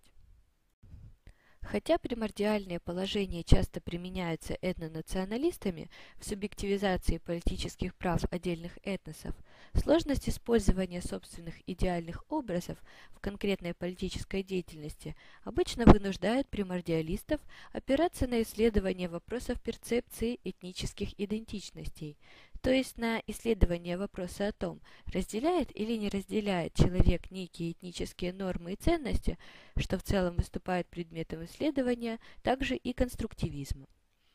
Но существует различие. Во-первых, различие в методологическом понимании, то есть в осознании невозможности идеально определить объясняющие модели с помощью любого отобранного набора данных. Конструктивистская концепция основывается на понятийном аппарате позитивистской социологии, или точнее на понятиях и методах, заимствованных из естественных и технических наук. С точки зрения позитивистской методологии, идентичность изначально представляет собой искусственную конструкцию. Современное конструктивистское понимание этногенеза основано как на представлениях о внешней среде целенаправленном факторе эволюции и вере в человеческую способность осознанно контролировать общественную жизнь и природную среду, так и на постмодернистской изменчивости и неопределенности. Подчеркивая важность субъективного восприятия анализируемой реальности, пересматривая традиционный социологический предмет и используемые методы его анализа в соответствии с постмодернистским изменением задачи роли социологии как науки, постмодернисты отрицают наличие любых объективных социологических категорий, будь то классы, социальные группы или этносы. Как писал Томпсон, классы не существуют, а делаются в повседневной практике – еще радикальнее эту мысль высказал Пьер Бурдье. Социальные группы возникают, когда их существование проговаривается вслух. Иными словами, даже разговор об этничности влияет на протекание этнических процессов, из чего, по мнению французского социолога, следует, что человеческие действия – это ск скорее конструирование, чем реакция или механический отклик, и строится оно, как правило, в сложном взаимодействии. Двойственный характер конструктивизма хорошо показан в следующем высказывании Бурдье – Этнические группы, как и всякие социальные группы, существуют в двух планах одновременно – на бумаге, как теоретический конструкт, и на деле, как часть социальной практики. Они реальны благодаря воспроизводству веры людей в их реальность и институтам, ответственным за воспроизводство этой веры. Ссылка 68. Бурдье. Социальное пространство и генезис классов. Социология политики. Социологос. 1993 год, страница 92. Конструктивизм рассматривает этнос как искусственно созданную теоретическую и интерпретационную конструкцию, а этногенез как порождение внешних ситуационных вызовов и механизмов одновременного включения и исключения, создающих сознательный и стратегический доступ к наградам и позитивным благам для одной группы и отрицающий их для другой или других. Если изменяется внешняя ситуация, то трансформируется и поведение, и идентичность человека.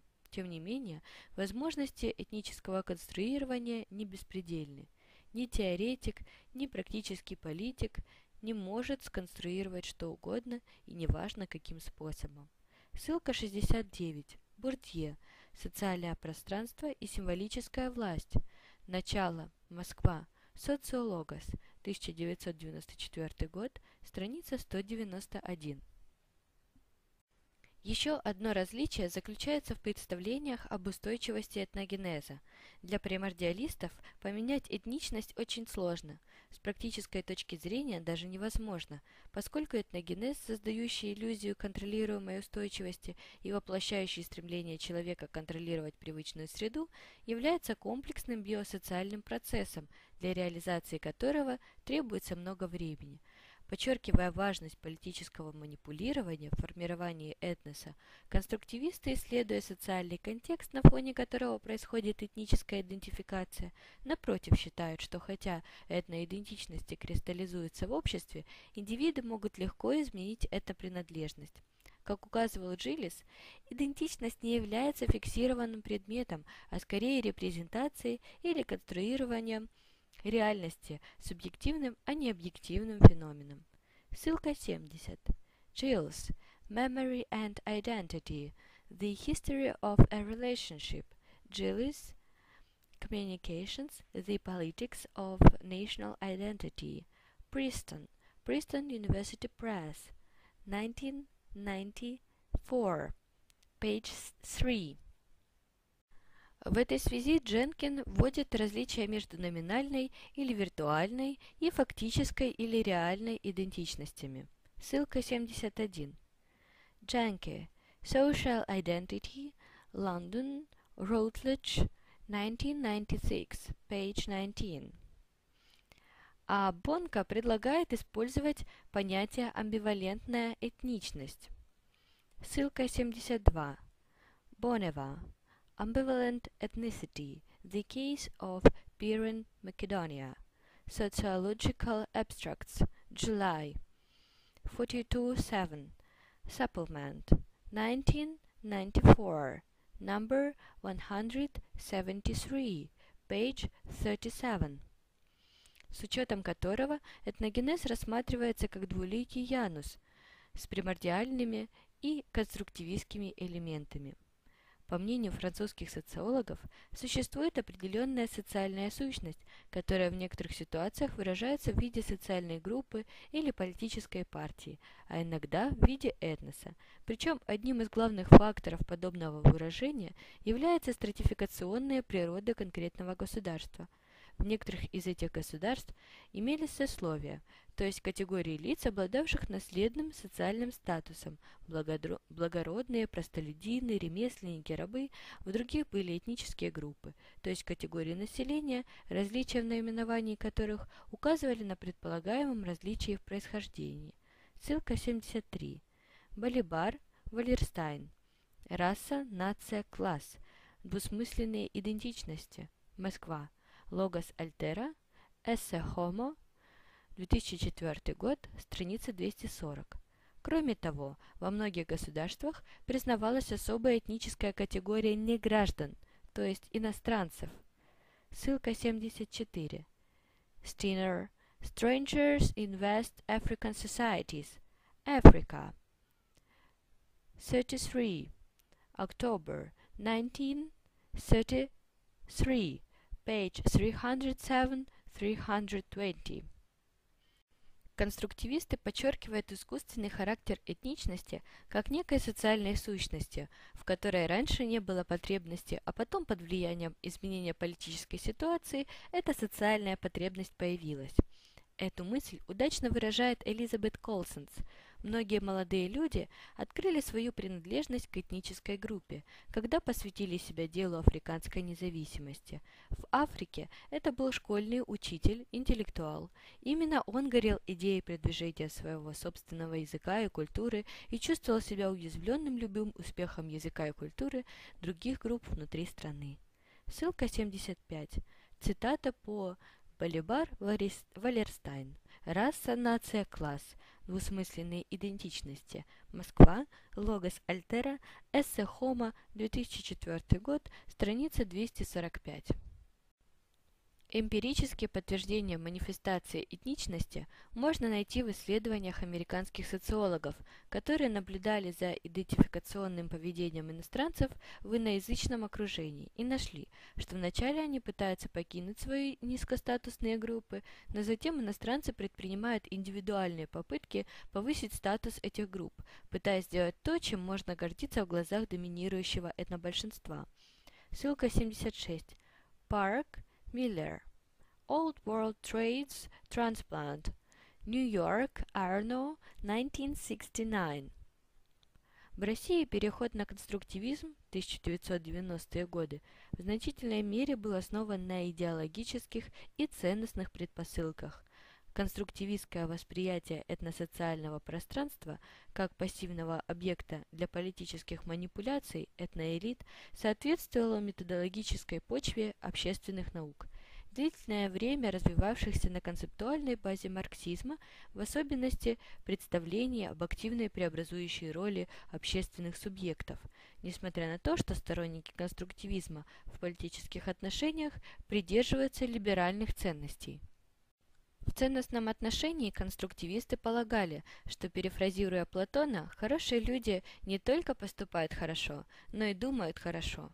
Но как определить, какие мысли являются хорошими, а какие нет? Их нужно четко классифицировать и запретить, либо, по крайней мере, ограничить циркуляцию и обсуждение как аморальных и ненаучных тех идей, которые не удовлетворяют критериям социального заказа – Конструктивисты в России играют роль идеологических и эстетических сторожей, которые заведомо уверены, что первое – в человеке больше социального, второе – биологическое в человеке либо плохо известно, либо сложно изучаемо, в любом случае не имеет большого значения, третье – приоритет биологического над социальным всегда носит характер скрытого российского или этноцентристского подтекста – к примеру, в форме антисемитизма или кавказофобии. Хотя большинство примордиалистов не дают никаких оснований для подозрений в недобрых намерениях, для конструктивистов биологическое обычно связывается с характером политических отношений. Примордиальные аргументы, по мнению конструктивистов, направлены либо на доказательство какого-либо превосходства одной этнической группы по отношению к другим – либо предъявляемых обвинений в испытываемом ею культурно-политическом или экономическом вреде со стороны других этносов, либо и в том и в другом одновременно. В конструктивистском понимании примордиализму достается роль лженаучного направления, которое в советское время отводилось генетике и кибернетике. Но весьма немногие из критиков примордиализма затрудняют себя тщательным изучением современных примордиальных теорий. Биологическое связывают с политическим с тем же упорством, с которым правоверные нападают на еретиков, стремясь их уничтожить или как минимум изгнать. Одним из главных аргументов является плохая история биологии. Существует опасность того, что вопросы наследственности с готовностью используются в качестве оправданий, и что эти оправдания препятствуют изменениям. Ссылка 77. Адлер. Понять природу человека. Санкт-Петербург. Академический проект, 1997 год, страница 23. Однако исследование примордиальных факторов в этногенезе, инструментальное использование которых вполне возможно в политической практике, но не является обязательным, не всегда приводит к радикальным социально-политическим выводам и рекомендациям по этнической и расовой чистке нации. Подозрение в том, что если признать некие сущностные отличия между людьми, то оно непременно будет использовано для достижения или оправдания политического господства одного этноса над другими в логическом отношении не основывается на каких-либо убедительных аргументах. Такие предпосылки сами служат выражениями определенной идеологии, в лучшем случае идеализации реальных социальных отношений и идентичностей. Стремление гуманизировать природу человека берет свое начало еще в Средневековье, когда из благостных побуждений католические священники ставили под сомнение теории Коперника и Галилея, указывая, что именно на Земле произошли события, упомянутые в Библии. И поэтому невозможно утверждать, что наш мир лишь один из миллиардов других миров – в XIX веке, стремясь обеспечить место повыше в биологической эволюции, гуманисты ставили под сомнение теорию Чарльза Дарвина. По-человечески понятно, что выводить собственное происхождение гораздо приятнее от Бога, чем от обезьяны. На рубеже XIX-XX веков на схожих эстетических основаниях критиковали мальтузианство, механическую теорию Фрейда, борьбу за существование Гумпловича, а также бихевиоризм. Практически любая теория, изучающая или подчеркивающая бессознательные или биологические элементы в развитии человеческой личности, критиковалась как примитивная – Такие критики забывают о биологической природе человека и его зависимости от природной среды. Иногда конструктивисты вспоминают об этом, когда им самим приходится обращаться к врачу, если только не настаивают на воображаемом характере болезней. Как заметил Кор Конрад Лоренц, возможно, наши достижения в области кишечной хирургии основываются в значительной степени на том факте, что деятельность этих органов не вызывает никакого восхищения. Ссылка 78. Лоренц. Агрессия, так называемое зло. Москва. Прогресс. 1994 год. Страница 21. А значит, от цензуры эстетики можно отказаться. Комаров предпринял попытку объединить примордиализм и конструктивизм в форме неоконструктивизма, консенсуальность которого может послужить синтетической теорией этногенеза. Французский ученый утверждает, что конструктивизм – это не теория а некоторые описательные утверждения о том, что политическое и культурное самосознание является результатом человеческой деятельности. Ссылка 79. Комаров. Национальность, этничность, современность, политическое самосознание в конце XX века, этничность и власть в полиэтнических государствах. Материалы Международной конференции «Москва. Наука. 1994 год. Страница 41». С такой трактовкой вряд ли бы согласился Тишков, который, выступая в поддержку развития проекта «Единой российской нации», неоднократно указывал на неизбежность ухода этничности из социальной и политической жизни России. Этногенез при конструктивистском понимании – это сконструированный этноэлитами и временный по своему воздействию на остальной социум социальный феномен, ограниченный, например, трансформационным периодом. Этногенез для конструктивистов носит идеологический или политический характер и поэтому часто используется правящими элитами для реализации мобилизационных целей, примеру, достижения региональной власти или получения каких-либо административных или финансовых преференций из федерального центра для развития этногрупп. Конструктивисты полагают, что процессы этнической мобилизации в рамках той или иной общественной системы могут начаться в двух случаях, когда доминирующая группа хочет утвердить свое господство над другими, вступившими в соревнования с ней группами, или когда прежде угнетаемые этносы начинают требовать доступа к существующей структуре власти. Ссылка 80. Бориш. Этничность и политика. Некоторые тенденции и результаты развития современных прикладных исследований. Вестник Московского университета. Серия 18.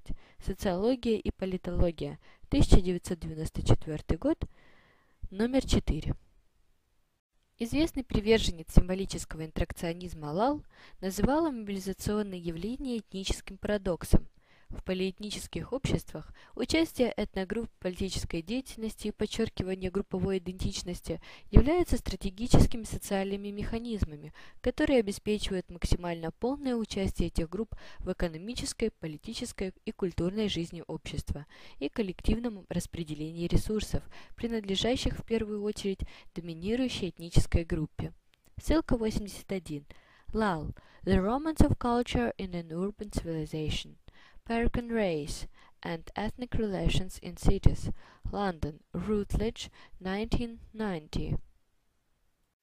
С конструктивистской точки зрения, именно социально-политическое окружение создает ситуацию, в которой в определенном интеракционном и рефлексивном контексте этноэлиты конструируют этноидентичность.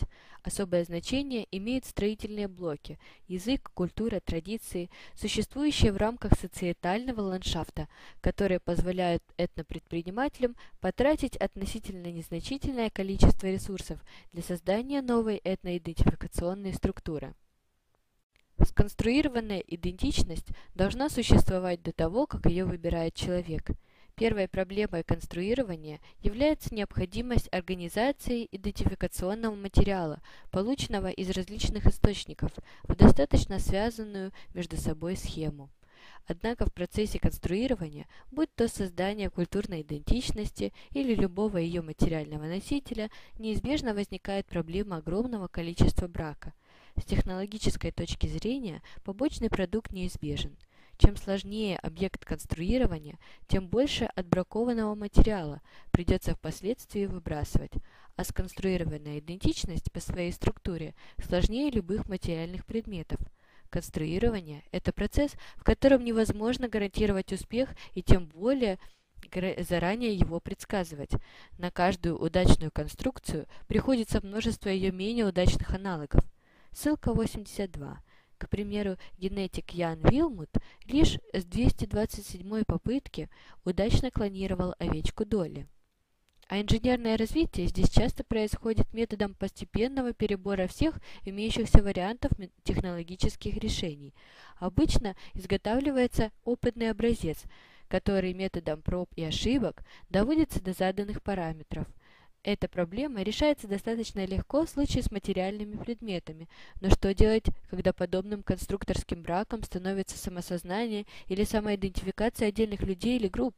Как должна быть построена вся деятельность по утилизации соответствующих отходов в построениях социальных конструктивистов?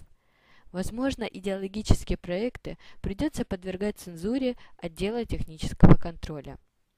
Иначе говоря, гарантировать успешность проектируемой конструкции невозможно даже в инженерных и технических науках, и это несмотря на их оснащенность новейшими методами технологического анализа и компьютерного прогнозирования и огромный массив накопленной информации, полученной опытным путем за последние полтора-два столетия. Тем не менее, при создании сложных конструкций неизбежно возникают ошибки. Инженерные ошибки в проектируемых разработках встречаются чаще, чем это хотелось бы их создателям. Время от времени сложные архитектурные сооружения рассыпаются на части, а самолеты теряют управление и разваливаются в воздухе. Электронные схемы выходят из строя, бытовая техника отказывается работать, системы защиты ядерных реакторов перестают действовать в самый ответственный момент.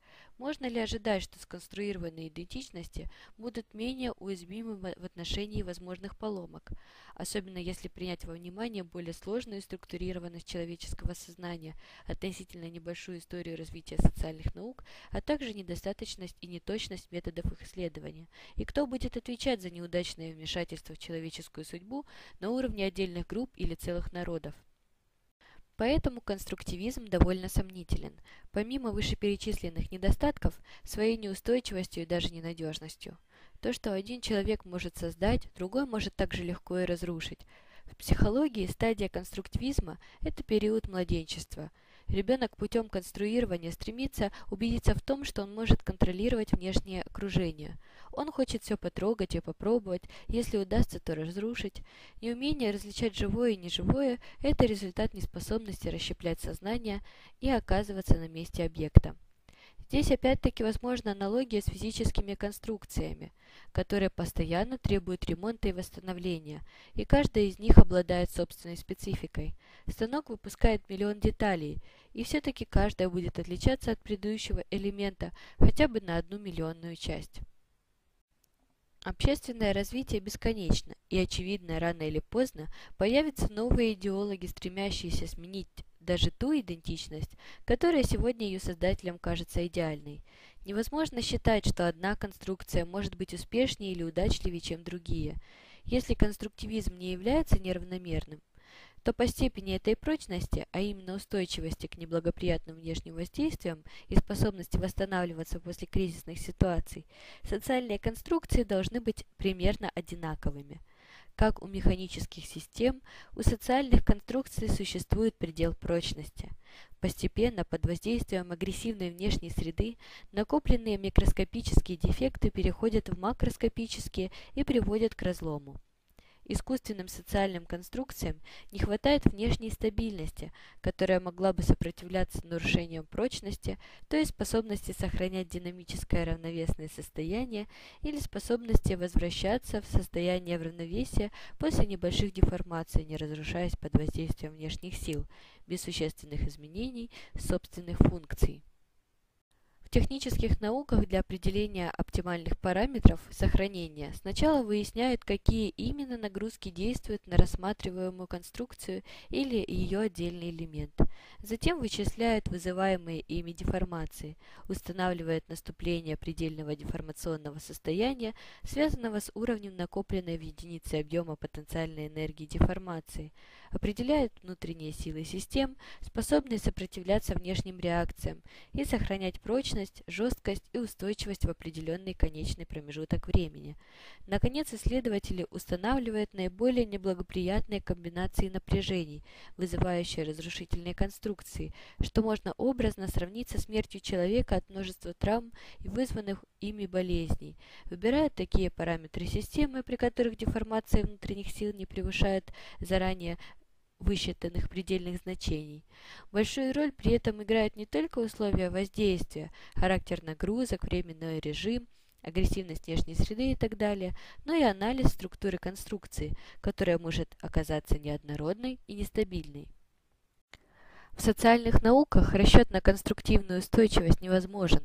Такое положение объясняется тем, что общественные конструкции зависят от множества факторов, не всегда изученных и даже не всегда известных.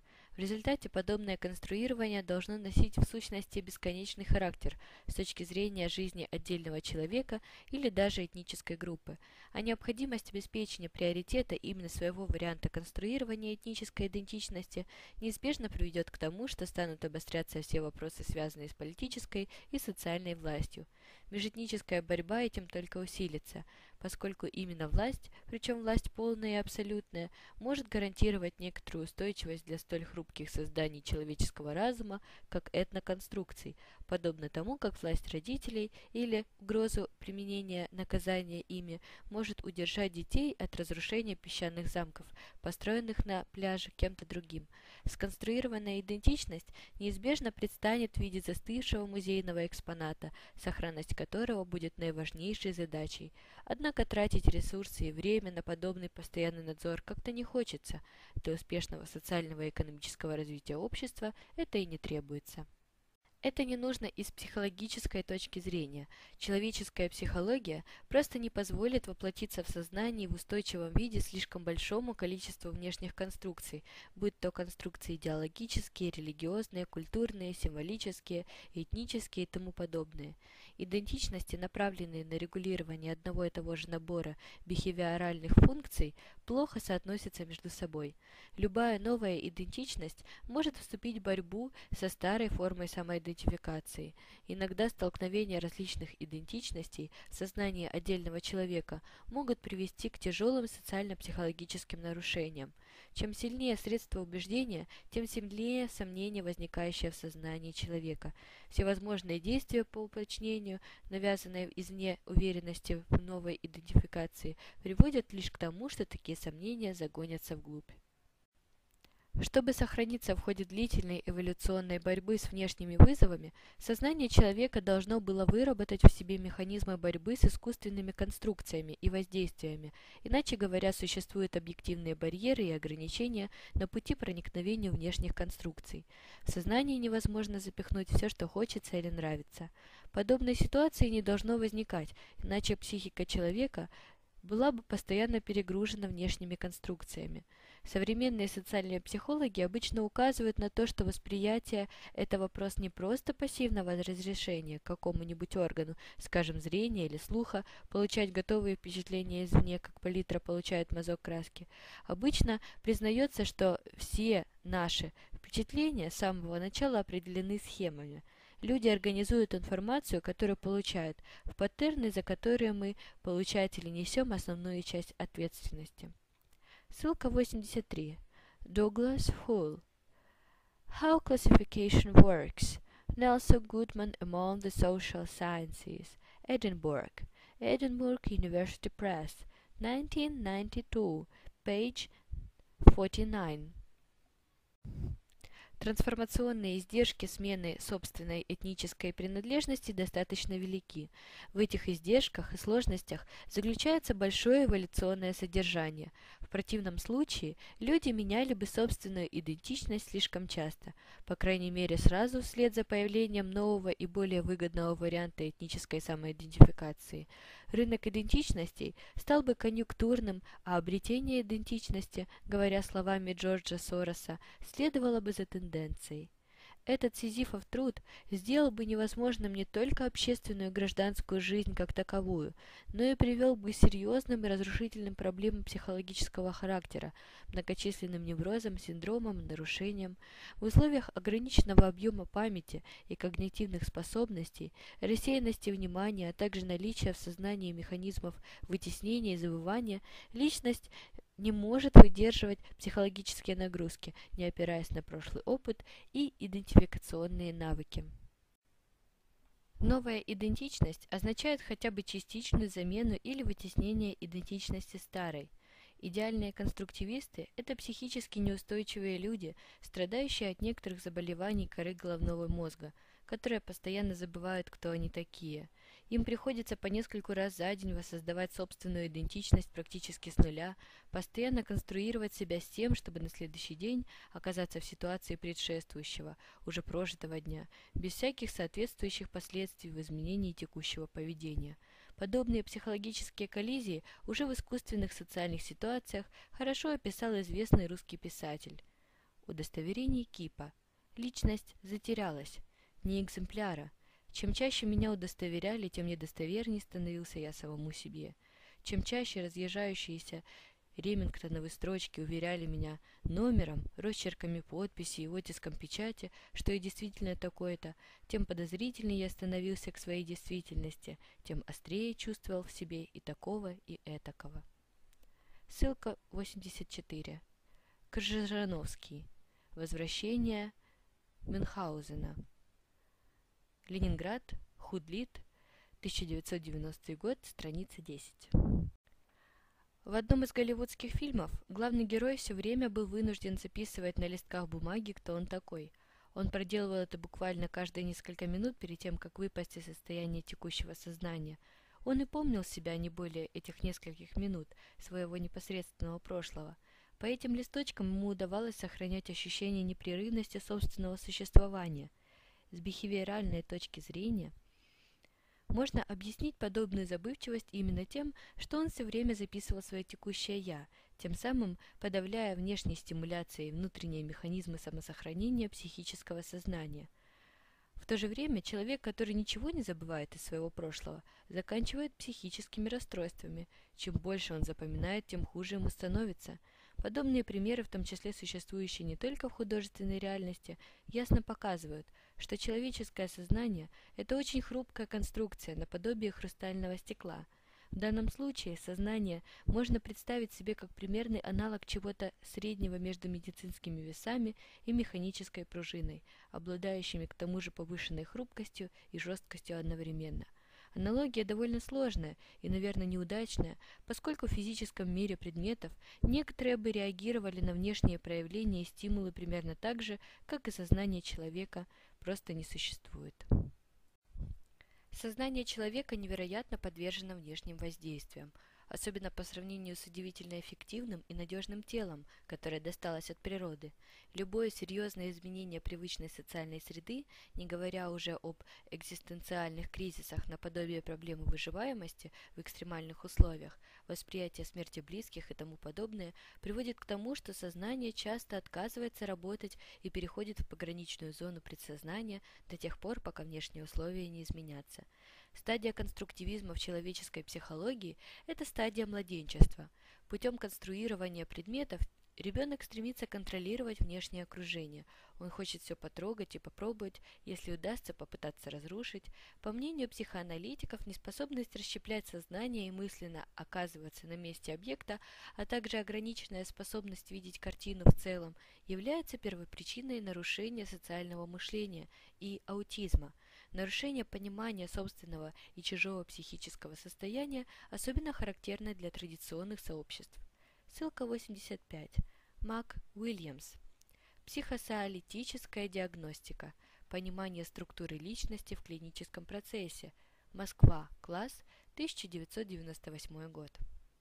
Подчеркиваемая конструктивистами воображаемость идентичности является особенностью большинства социальных процессов, окружающих человека – но само воображение носит биологический характер, поскольку существуют определенные участки коры головного мозга, отвечающие за фантазию. Хотя биологический характер сознания отличается от биологического характера яблока, которое растет на дереве и которое тоже является природным фактом, на сознание сильное влияние оказывают природные и физиологические процессы, генетические и наследственные факторы. Сознание не может полагаться или хотя бы доверять добрым намерениям внешнего мира, тем более что повседневный опыт убеждает человека в противоположном мнении. Сознание охранительно и консервативно. Оно довольно отрицательно относится к инновациям, поскольку встроено в материальные условия жизни, которые прекращаются в относительно короткое время по сравнению с вечностью. Ссылка 86. Further. Psychosomatics – The Problem of Meaning in the Philosophy of Mind. Cambridge, Mass. MIT Press, 1987, page 129.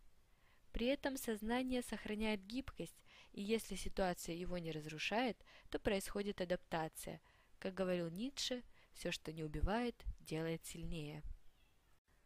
Технологии конструирования носят ценностно-нейтральный характер – и напоминают мельницу. В зависимости от качества зерна и мука получается соответствующая.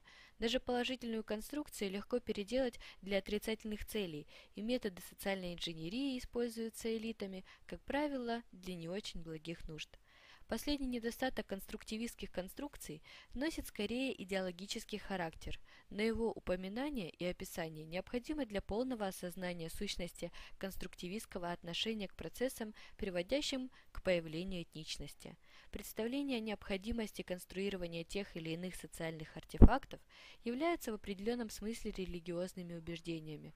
Получается, что социальные проповедники столь сильно превосходят обычных людей в понимании того, что им нужно – и что им может понадобиться в будущем, что последним просто необходим некий пастырь или поводырь, который сможет вывести их на дорогу, ведущую к свету, по крайней мере в понимании проповедников. Предварительным условием любого конструирования является наличие существенного общественного богатства, то есть своеобразного социального материала, без которого создавать конструкции будет просто не из чего. В отличие от классического предпринимательства, которое не только создает новые рабочие места, но и прибавочные продукты экономический рост, увеличивающий богатство общества в целом, этническое предпринимательство не может предложить внешней аудитории ничего из того, что ей было бы необходимо. Этнопредпринимательство подразумевает обмен этнического капитала на другие формы социального капитала таким образом, чтобы получить при этом прибыль. Этническая группа, мобилизуемая своими лидерами, это не только голоса избирателей на выборах, что уже является ценностью само по себе. В политических отношениях этнос и этническая принадлежность могут выступить фактором X, фактором неопределенности. Конструктивисты полагают, что этногруппы можно использовать для эскалации межэтнической напряженности, а потом обвинить в случившемся правительство или наоборот, манипулируя сторонниками, снизить политическую напряженность и заработать рейтинг перед избирателями. Национализм является манипулятивной и искусственной маскировкой и дымовой завесой для сокрытия корпоративных интересов элит, поскольку всегда есть возможность прикрыть элитные устремления выдвигаемыми лозунгами и утверждать, что этническое возрождение и есть главная деятельность элиты. По словам Уильямса, ссылка 87, Williams, A Class Act, Anthropology and the Race Across Ethnic Terrain, Annual Review of Anthropology, 1989, Well 18, number 3, page 401-402.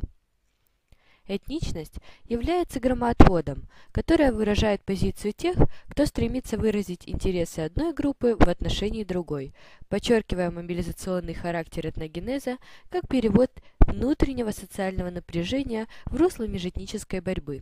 Конструктивисты указывают, что технологии политического манипулирования и разыгрывания этнической карты камуфлируются в естественные и стихийные коллективные действия. Запланированные политические акции оформляются как взрыв народного негодования, рост политической нестабильности, народного протеста и так далее.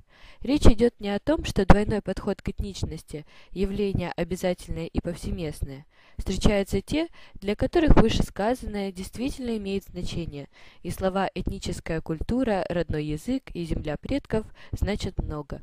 Но среди элиты такие люди немногочисленны, и рано или поздно они будут смещены своими сподвижниками-прагматиками, предпочитающими компромиссное отношение к этническим ценностям и прагматичный подход к межэтническим отношениям. Мобилизацию этноса для соперничества с другими группами правящих кругов, претендующих на общие ресурсы, по мнению конструктивистов, элита выполняет не потому, что ей интересны установки, вынесенные и провозглашенные в программных документах, такие как развитие языка или культуры. Этническая мобилизация – самый надежный способ достижения власти. Это удобно, относительно дешево и практически безотказно. Например, первый президент Азербайджана Эльчебей придерживался мнения, что национальная Национально окрашенные лозунги позволяют намного быстрее мобилизовать и этнические сообщества, и государственные структуры, утверждая, что только этнонационалистический режим может мобилизовать налоги и солдат на войну с Арменией. Этническая мобилизация безотказна, особенно в условиях ксенофобии, роста недовольства межэтническими отношениями в общественном сознании и подозрений к мигрантам соответствующими требованиями их выселения за пределы территории проживания, взаимных угроз и взаимной неприязни. В ситуации, когда люди столь сильно недовольны жизнью, что их ослабление все время прорывается наружу, не так уж и трудно спровоцировать межэтнические столкновения. К тому же, это довольно дешевый способ, поскольку можно найти заинтересованных союзников, которые окажут финансовую помощь участвующим в борьбе за правое дело. Вероятность этноколлективного действия увеличивается при использовании организационных ресурсов, включающих в себя солидарность членов группы, информационный контроль, пропаганду справедливого распределения коллективной прибыли и применение тактики использования ненасильственных методов. Ссылка 88. Скворцов. Социальная природа этничности. Социологические и социально-антропологические аспекты. Диссертация доктора социологических наук. Санкт-Петербург, СПБГУ, 1997 год, страница 239. Хотя применение манипулятивных средств этнополитической борьбы возможно и сулит тактический выигрыш конкретной группе политиков в борьбе за власть, негативные издержки носят стратегический характер как для страны, так и для населяющих ее этносов. В системе этнопредпринимательства получение прибыли связано с использованием социальными агентами этноидентичности как относительно автономного фактора по отношению к таким классическим факторам производства, как труд, финансовый и физический капитал – Этническое предпринимательство построено на использовании внешних по отношению к самим предпринимателям ресурсов и на передел общего ресурсного пирога, который постоянно продолжает сыхаться.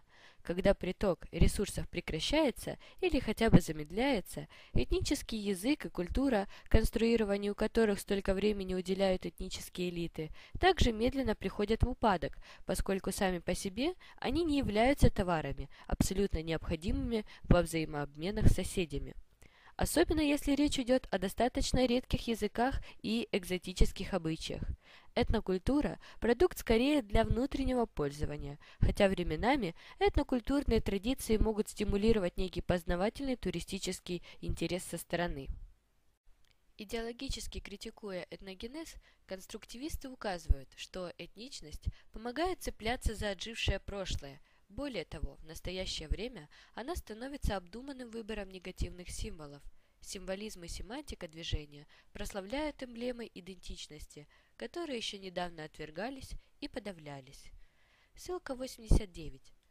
Stein, Hill. The Ethnic Imperative. Examining the New White Ethnic Movement. University Park, Pennsylvania State University Press. 1977, page 214. Конструктивистская программа политических действий предполагает определенное идеологическое навязывание и противопоставление одной группе другим, а также принуждение под прикрытием первоначально благих целей. И обычные люди вынуждены служить объектом конструирования для тех, кто полагает, что он достаточно подготовлен для подобных воздействий – без всяких на то оснований. Такая позиция не только глубоко безнравственна, но и нелогична и непоследовательна.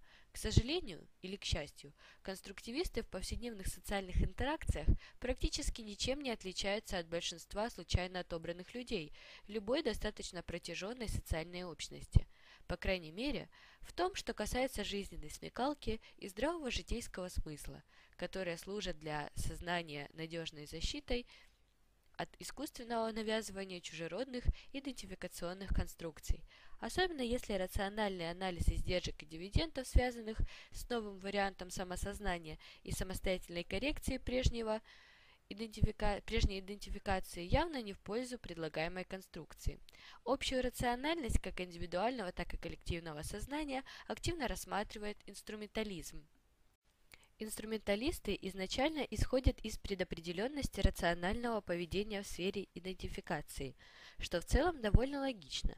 Если наблюдаемое в течение длительного времени социальное поведение человека носит характер рационального достижения некой целевой функции, важной для конкретного человека, к примеру, в экономической сфере, рациональность заключается в осознанном стремлении к прибыли и минимизации собственных издержек – можно по аналогии предположить, что человек будет придерживаться рационального поведения, выбирая этноидентичность. В работе по этногенезу Рузенс пишет, Многие люди меняют свою этническую идентичность, если это приносит им определенную выгоду. Ссылка 90. Rusens, Creating Ethnicity, The Process of Ethnogenesis, Newbury Park, Sage, Publications, 1989. Выгода не обязательно должна носить материальный характер, хотя предлагаемые людям экономические блага могут существенно ускорить этноидентификационный шифтинг. Большое значение при рациональном выборе этничности отдельным социальным субъектом или группой имеют различные формы этнической коллективной организации. Во-первых, они являются главным источником коллективных санкций и поощрений. Во-вторых, они влияют на рациональный выбор своих членов, контролируя получаемую ими информацию. Ссылка 91. Скворцов. Социальная природа этничности. Социологические и социально-антропологические аспекты. Диссертация доктора социологических наук. Санкт-Петербург. СПБГУ. 1997 год. Страница 244. Отдельно необходимо рассмотреть вопрос о соотношении понятий «социальная идентичность» и «социальная роль». Немногие люди обладают достаточно развитыми актерскими и творческими способностями, чтобы в течение длительного времени удачно перевоплощаться в другую идентичность, быстро переходить из одной этничности в другую. Обычно распространенная в общественном сознании метафора о том, что весь мир театр, а мы в нем актеры, остается метафорой, хотя у некоторых индивидов социальная игра может получаться довольно успешно и длительное время – для актерской идентификационной игры требуются существенные внешние стимулы, не говоря уже о соответствующей длительной и специализированной творческой подготовке и большом вознаграждении. Но непонятно, зачем прибегать к таким сложностям, если у человека уже есть некоторая идентичность. Идентификационные игры имеют практический смысл только в случаях, если позитивные блага при выборе нового образца для опознания. Ссылка 92. Гофман. Представление себя другим в повседневной жизни. Москва. Канон пресс. Кучково поле. 2000 год. Достаточно велики. Исходные эпистемологические посылки инструментализма, которые в этносоциологической литературе носят также название утилитаризма, мобилизационизма и даже ситуационизма, заключаются в том, что социальная среда, в которой действуют этносоциальные агенты, наделяется идентификационным значением в беспрерывном процессе коллективного выбора. В инструменталистском понимании этногенеза преобладает программно-целевая и функциональная инструментальная сущность, поскольку, выбирая этноидентичность, индивиды преследуют определенные социальные, политические и экономические цели, которые носят целевой или функциональный характер. Цели этноидентификации – можно легко поменять, как только они достигнуты, и когда выполнены определенные функции и у индивидов возникает необходимость в новых целевых ориентирах. Однако, чтобы успешно манипулировать идентичностями, необходимо обладать некоторой уверенностью, по крайней мере в одной идентичности, чем-то вроде базы, с которой отправляются и на которую возвращаются. Ссылка 93. The Amico. Expressivity, Ethnicity and Renaissance in Otavalo. PhD dissertation Indiana, Indiana University, 1993, page 193. Инструменталистское понимание этничности хорошо отражено в примере американского историка Саллинса, который показал – как жители долины Чердания в Каталонии, разделенные франко-испанской границей в течение долгого времени, изобретательно манипулировали гражданством в своих интересах, не считая себя ни французами, ни испанцами. Чтобы избежать мобилизации в действующую армию во время Первой мировой войны, мужчины призывного возраста, формально проживающие на территории Франции, временно стали испанцами. Ссылка 94. Silence. Boundaries, The Making of France and Spain in the Pyrenees. Berkeley, University of California Press, 1989. Тем самым идентичность межграничного сообщества строилась на основе сознательного инструментального противопоставления всем остальным этноидентификационным структурам, существующим по обе стороны национальной границы. Если для конструктивизма этногенез – это вид социального реагирования на внешнюю ситуацию и строительства этничности из уже имеющихся кирпичиков, язык, общие мифы, паттерны культурного развития и прочее, то инструментализм рассматривает этногенез как длительный процесс адаптации к внешним стимулам для достижения целевой функции. Кедунье приводит в качестве знакового этноинструменталистского примера историю одного венгерского чиновника, который посетил спорную местность, чей статус оспаривался Чехословакией и Польшей. Он спрашивал, сколько поляков живут в провинции, и получал ответы от 40 тысяч до 100 тысяч, в зависимости от экономических интересов крестьян. Ссылка 95. Кедунье. Nationalism. Fourth edition. Oxford. Blackwell, 1996, page 124. Иногда первоначально выдуманные идентичности оказываются весьма успешными в плане продвижения общенациональной идеологии, создания государства и общих этноисторических мифов – один западный исследователь подробно описал, как в XVI веке некоторые социальные и религиозные проповедники, преданные теологическим доктринам кальвинизма, помогли создать для жителей только что самопровозглашенной Нидерландской республики общее мифологическое происхождение – Речь шла о нескольких героях, прибывших из Батавии, небольшого острова между реками Рейн и Вааль, чтобы строить дамбы против Северного моря и отвоевывать морскую территорию для проживания людей. Искусственно созданная батавианская идентичность помогла отделить голландцев как нацию от идентичности людей, проживающих на местностях, контролируемых испанскими властями, что послужило оправданием их особой политико-религиозной и экономической судьбы, которая отделяла их от лингвистически родственных, но все еще захваченных южных провинций Нидерландов.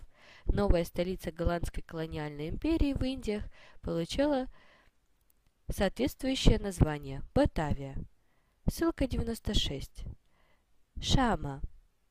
The Embarrassment of Riches An Interpretation of Dutch Culture in the Golden Age. Chicago. University of Chicago Press, 1987, page 120.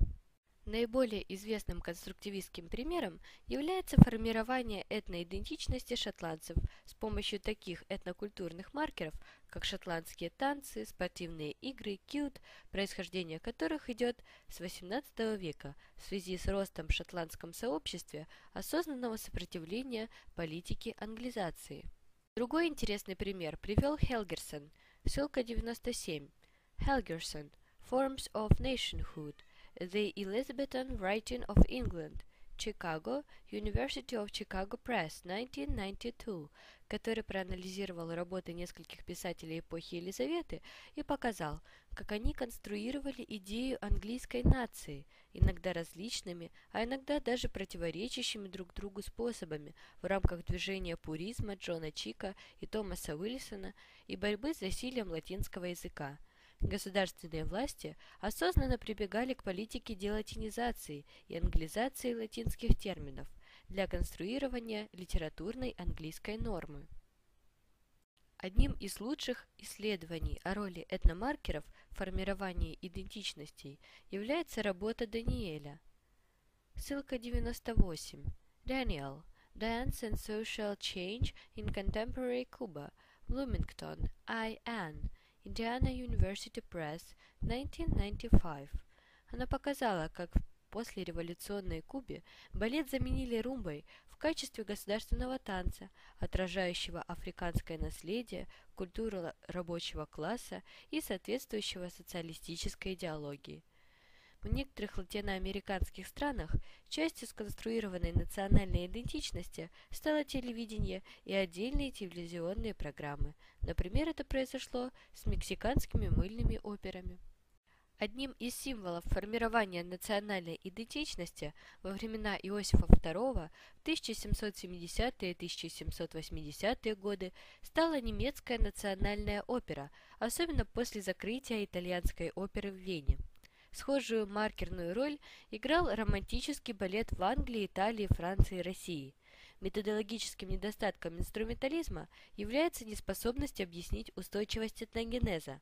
Если индивиды часто меняют этноидентичность для достижения постоянно меняющихся целей, то сложно объяснить устойчивость самосознания и культуры многих этносов в течение столетий.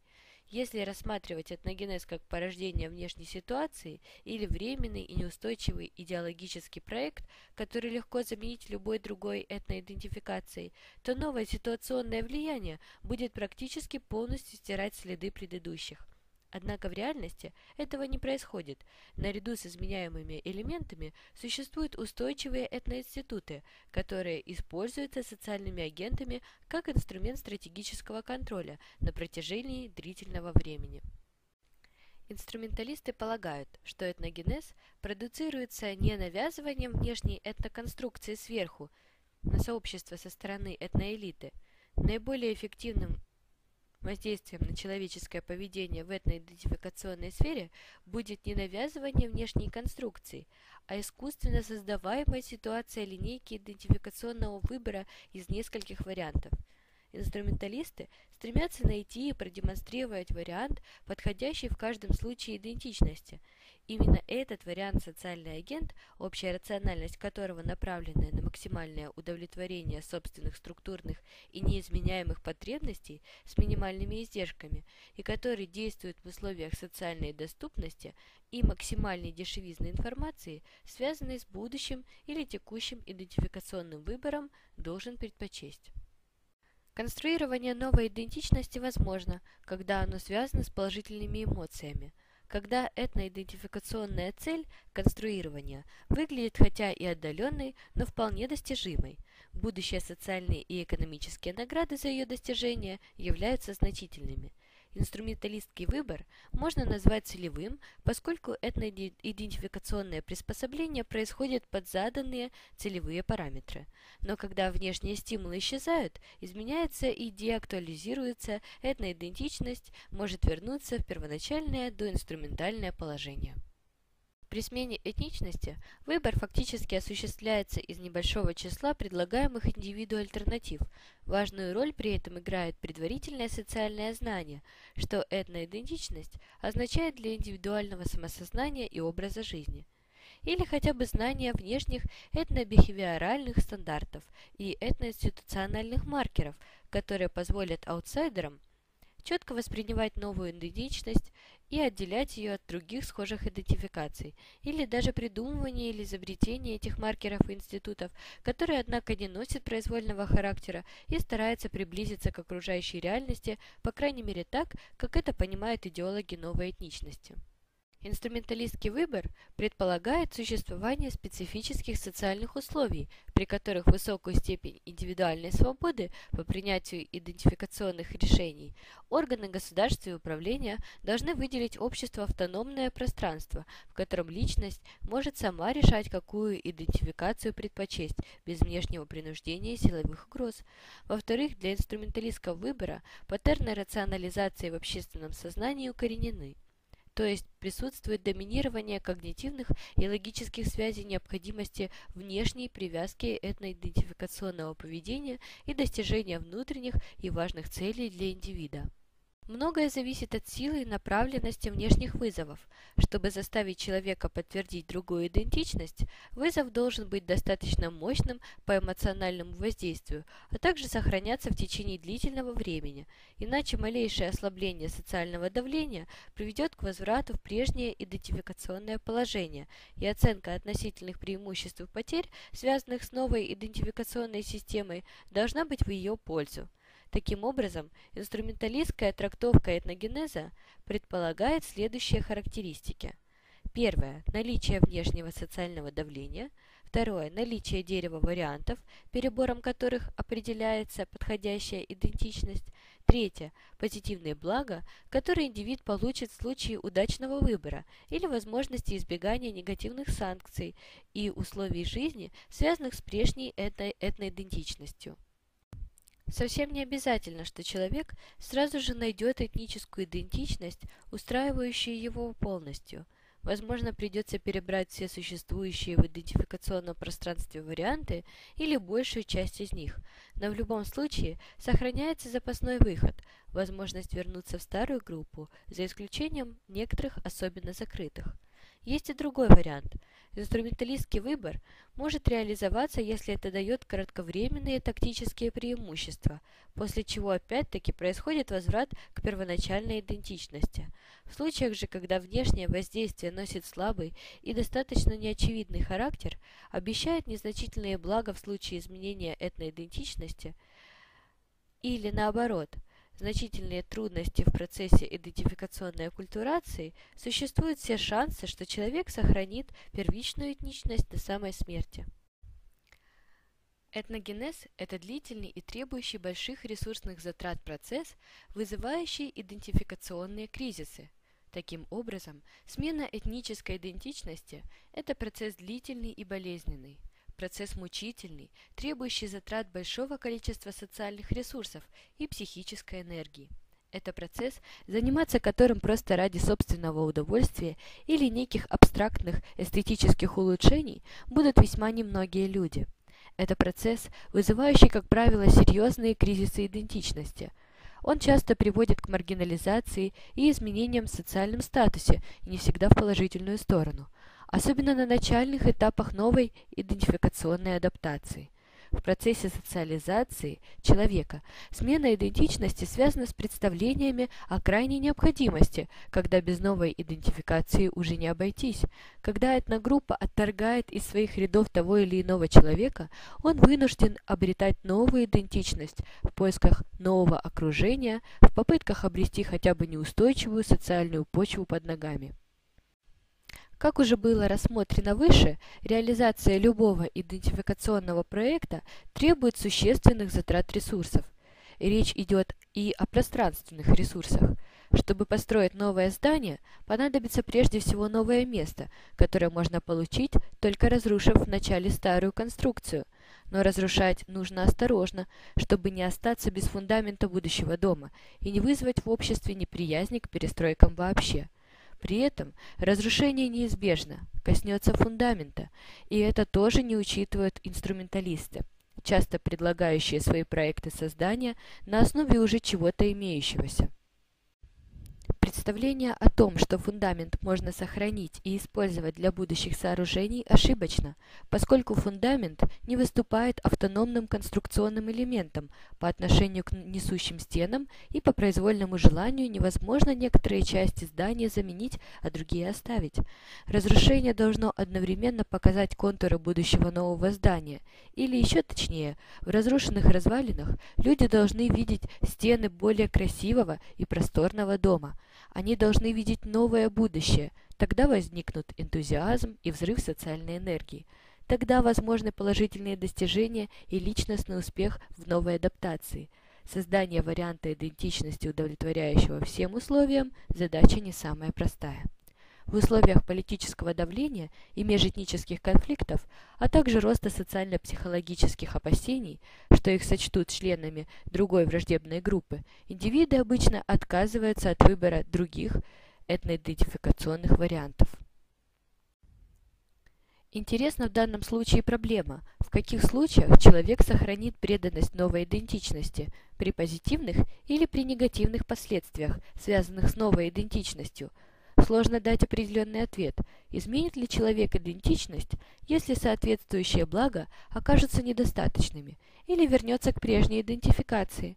Решение зависит от конкретной социальной ситуации и в том числе от наличия новых предложений, которые поступают на рынок идентичностей.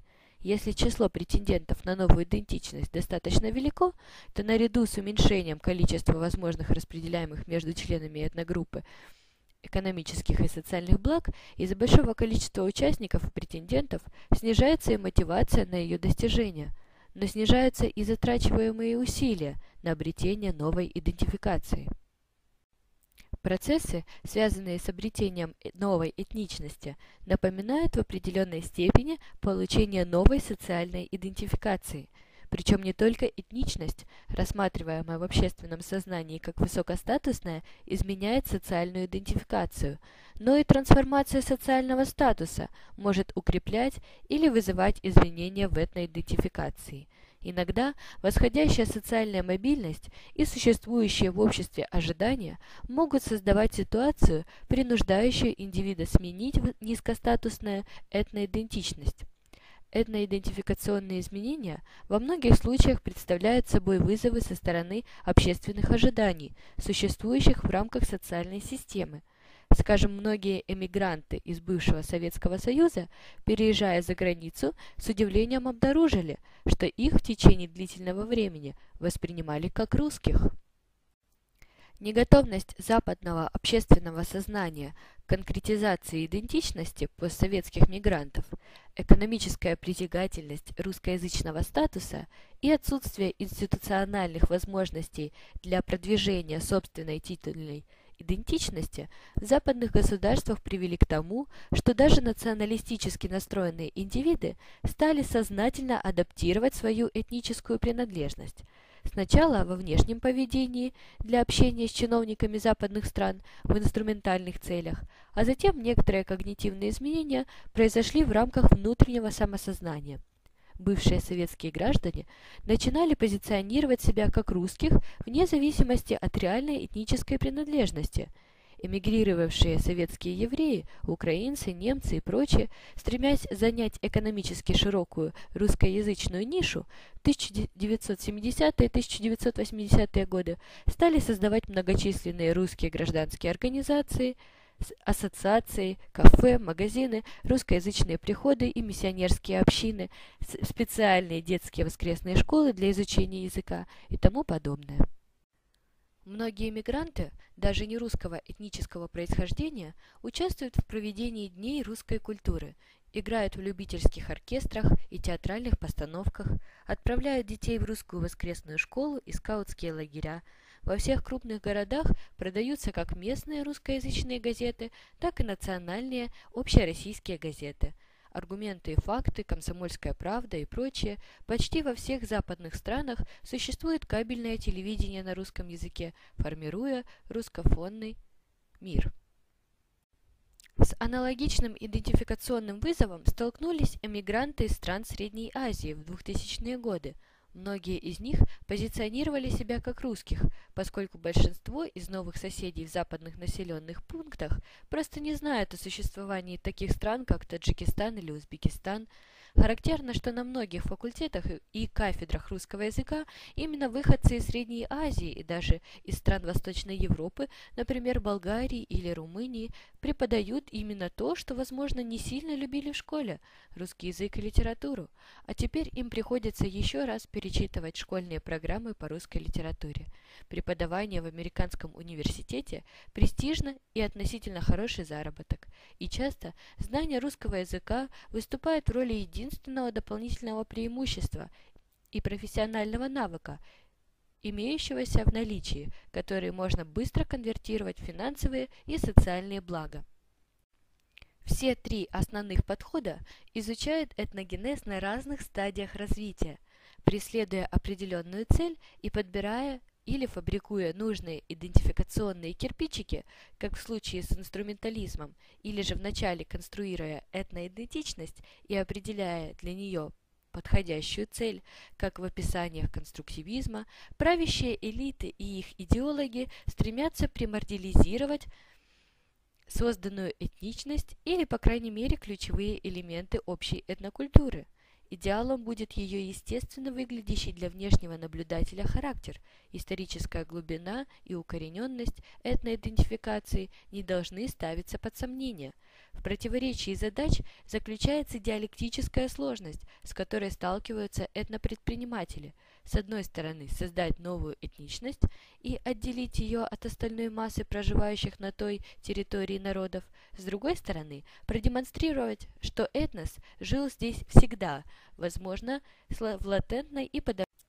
Остается только позавидовать тем правящим классам, которые решали проблемы конструирования нации и государства в XV-XVII веках из множества разрозненных этногрупп, когда в академическом дискурсе еще не существовало традиции скептического и рефлексивного отношения среди научного сообщества к новомодным социальным проектам а попытки прибегнуть к сомнительным и противоречивым культурным свидетельствам и ненадежным историческим, лингвистическим и археологическим источникам с целью обоснования превосходства собственного этноса над своими соседями еще не встречали скептического отношения и критических возражений профессиональных историков – Создатели этноидентификационных проектов просто родились в неудачную для них историческую эпоху, когда малейшие противоречия в этноидеологической аргументации тут же ставят под сомнение весь национальный проект.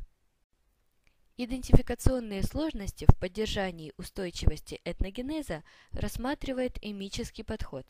Его объектом является чувство непрерывности с реальным или воображаемым прошлым – чувство, которое поддерживается как необходимая часть самоопределения человека. А в методологическом отношении подход представляет попытку научного наблюдателя понять концептуальную систему наблюдаемых и разместить свои наблюдения наилучшим образом в их концептуальной структуре. Это противоположно подходу, который анализирует наблюдаемую ситуацию в терминах внешней системы наблюдателя. Ссылка 99. Ramanuja Rose. Boas. Ethnic Identity, Creation, Conflict and Accommodation. London. Sage. 1995. Page 22.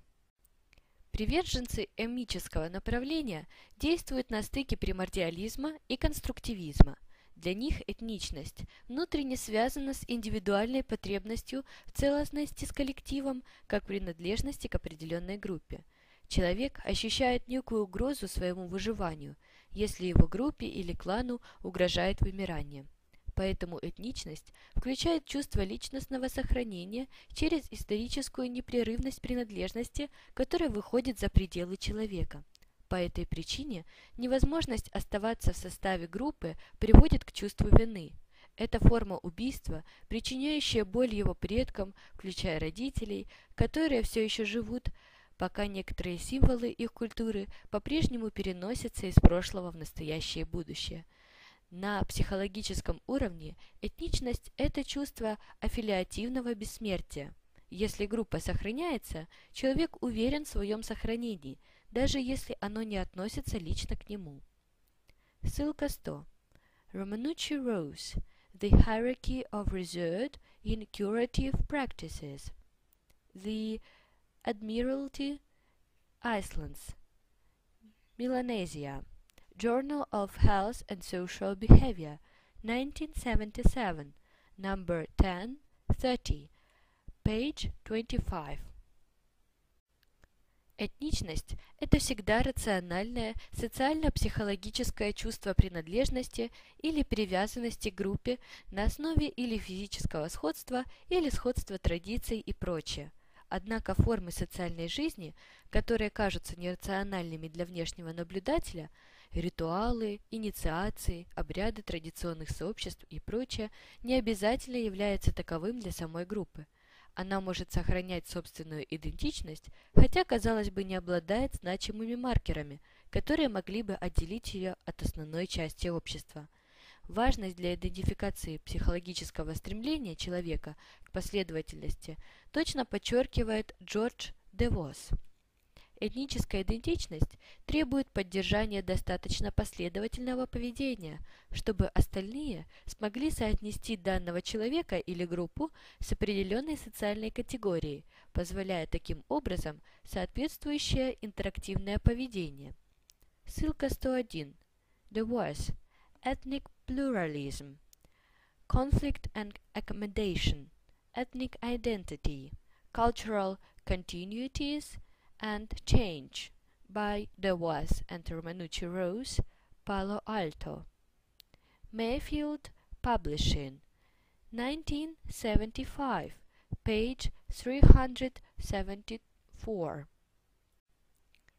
У большинства этногрупп существует потребность создавать положительно оцениваемые маркерные отличия, чтобы идентичность быстро определялась посредством последовательных логических операций, сравнения своей группы с другими. Для поднятия престижа и этногрупповой самооценки используется широкий спектр ресурсов с позитивной ценностью от территории до символов и этнической истории – Фактически этнические группы конкурируют за любые ресурсы, которые могут повысить групповую самооценку. Поскольку внутриэтнические отношения затрагивают довольно большой спектр социальных сфер – языковой, культурной, экономической и прочее, возникает необходимая гибкость и возможность вариантного поведения. Своим, которое психологически выступает как некое субъективное единство, позволяется больше, чем чужим – у которых любое социальное действие, воспринимаемое как девиация, будет подтверждением их общей неблагонадежности. В рамках когнитивной психологии этничность интерпретируется как один из побочных продуктов когнитивной текучести, которая характеризует человеческий мозг и сознание в целом. Когнитивные процессы создают смысл идентификационной деятельности, формулируют общие правила принятия индивидом идентификации, которые используются в конкретном контексте. При этом в сознании с точки зрения когнитивных психологов не существует особых когнитивных или ментальных способностей для конструирования этничности. Теории этносамокатегоризации рассматривают этногенез как процесс постоянных изменений этноидентификационных категорий, которые происходят на личностном и групповом уровнях. Самокатегоризация подчеркивает схожесть между поведением человека и тем, что ожидают от него групповые нормы и институты конформности, контроля и наказания членов группы. Во многом люди подчиняются групповым нормам, поскольку идентифицируют себя с этническими категориями. Один из лидеров теории самокатегоризации – Джордж Финни. Ссылка 102. Финни. Stages of Ethnic Identity – Development in Minority Group Adolescents. Journal of Early Adolescents, 1989, number 9, page 34-49. Рассматривает этногенез как социально-психологический механизм индивидуального принятия этнокатегорий, обеспечивающий психологическое осознание и формирование новой идентичности – Процесс индивидуальной этнокатегоризации проходит три стадии. Неосознанная, поиск идентичности, достигнутая этническая идентичность. На первой стадии у людей небольшой, если он вообще имеется, интерес к осознанию или изучению собственной идентичности. Это доподростковая стадия. Проживая в обществе примерно одинаковых по социальному статусу и этнопроисхождению людей, дети обычно не анализируют собственную этничность. Этничность до подростковом возрасте воспринимается как этничность, принимаемая на веру.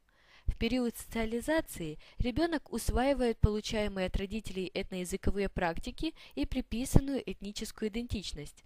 На этом уровне собственная этничность просто осознается, но ее фоновое социально-психологическое осознание не концептуализируется в виде взаимосвязанной системы институтов, эмоций и чувств. Идентификационный багаж накапливается по мере роста информации об используемых сообществом, с которым идентифицируют себя его родители, этнических институтах, зафиксированных в виде символических образах, в художественной литературе, фильмах, интернет-пространстве и прочее. До подростковой стадии индивидуального развития ребенок обычно выслушивает множество историй о собственной этничности, родственниках или предках – часть из которых даже могут быть воображаемыми, вымышленными и придуманными. Иногда в семейных рассказах происходит глорификация, героизация и гипертрофикация прошлого или отдельных обыденных действий реально живших людей. Обычно родители и другие родственники искажают идентификационную информацию в воспитательных и социализационных целях, но смешение реальных этноязыковых правил, выдуманных этноисторических интерпретаций, а также полученной ребенком информации о существовании других этногрупп, живущих в соседней местности, их обычаях, языке и традициях, создает заведомо неустойчивую этноидентификационную конструкцию. Формирование этноидентичности – важный этап в развитии личности, если в детстве предложенные родителям этноценности, институты и социальные аттитюды принимаются почти автоматически, без критического и осмысленного анализа, то в период взросления сложности в социализации могут инициировать этноидентификационные кризисы. Стадия идентификационного поиска начинается с подросткового кризиса – который вынуждает индивида искать этнические корни, идентификационный кризис, спровоцированный, например, сменой места жительства, может побудить молодого человека расспрашивать родителей и других родственников о своих предках, искать соответствующую информацию в интернете, изучать специальную литературу и прочее. Согласно Финни, такие поиски состоят из осознанного информационного погружения в материнскую этнокультуру с целью интеграции существующего этноконтекста в индивидуальное самовосприятие. Если молодой человек осознает, что его этноидентичность или этноидентичность его родителей является девиантной или стигматизированной с точки зрения доминирующего этнобольшинства, он вынужден каким-то образом определиться по отношению к существующим стигмам. Если молодой человек понимает, что окружающим не нравится его акцент, этнические или религиозные практики, осуществляемые его семьей, этническая кухня и тому подобное, он может адаптироваться к социуму, отказавшись полностью от соблюдения соответствующих традиций или снизив степень открытого проявления для внешнего наблюдателя от стигматов, отделяющих его от этнобольшинства. В некоторых случаях он может избрать форму протеста в виде гиперболизации стигматизированной этноидентичности. После периода первичной социализации у большинства людей появляется чувство принадлежности к этногруппе – хотя некоторые так и остаются в пограничном социально-диффузном состоянии между различными этническими идентичностями. Оптимальным результатом формирования этноидентичности у молодых людей является достижение чувства индивидуальной безопасности, положительного восприятия этногруппы как источника позитивной самооценки и положительных эмоций. Ссылка 103. Пилкингтон. Russia's Hughes and its culture, and nations, constructors and constructed. London, Routledge, 1994. Основываясь на психоаналитических работах Фрейда, Эриксон, ссылка 104, Эриксон, идентичность, юности, кризис, Москва, прогресс, 1996 год, пришел к выводу, что Этноидентификации в современном мире – это принципиальные аффилиационные тенденции, которые придают личности основательность и устойчивость, создают понимание в межличностном общении и помогают найти себя в обществе. Для Эриксона процесс формирования идентичности определяется социальными ролями, жизненным опытом индивида, а также степенью комплементарности между чувством индивидуального «я» и внешней средой. Этногенез на идентификационном уровне формирует определенную ментальную основу, которая снижает общий уровень психологической неуверенности. Хотя неуверенность в адекватном идентификационном принятии может побудить человека к конструированию новой этничности, в любое конкретное время у человека активизирована только одна идентичность, даже если этноидентичности примеряются наподобие актера, надевающего маску. У каждого есть набор таких масок для различных социальных случаев. Возможно, здесь больше подойдет термин «портфолио идентичностей». Ссылка 105. Nagel. Constructing Ethnicity. Social Problems. 1994. Number 41. 1. Page 154. Оппортунистское использование разных наборов этноидентичностей представляет этноидентификационный свитчинг. В этом смысле этничность воспринимается в виде своеобразного социального радара, постоянного средства, с помощью которого люди определяют свое положение по отношению к человеческому окружению. Ссылка 106. Hale. Explaining Ethnicity. Comparative Political Studies. 2004.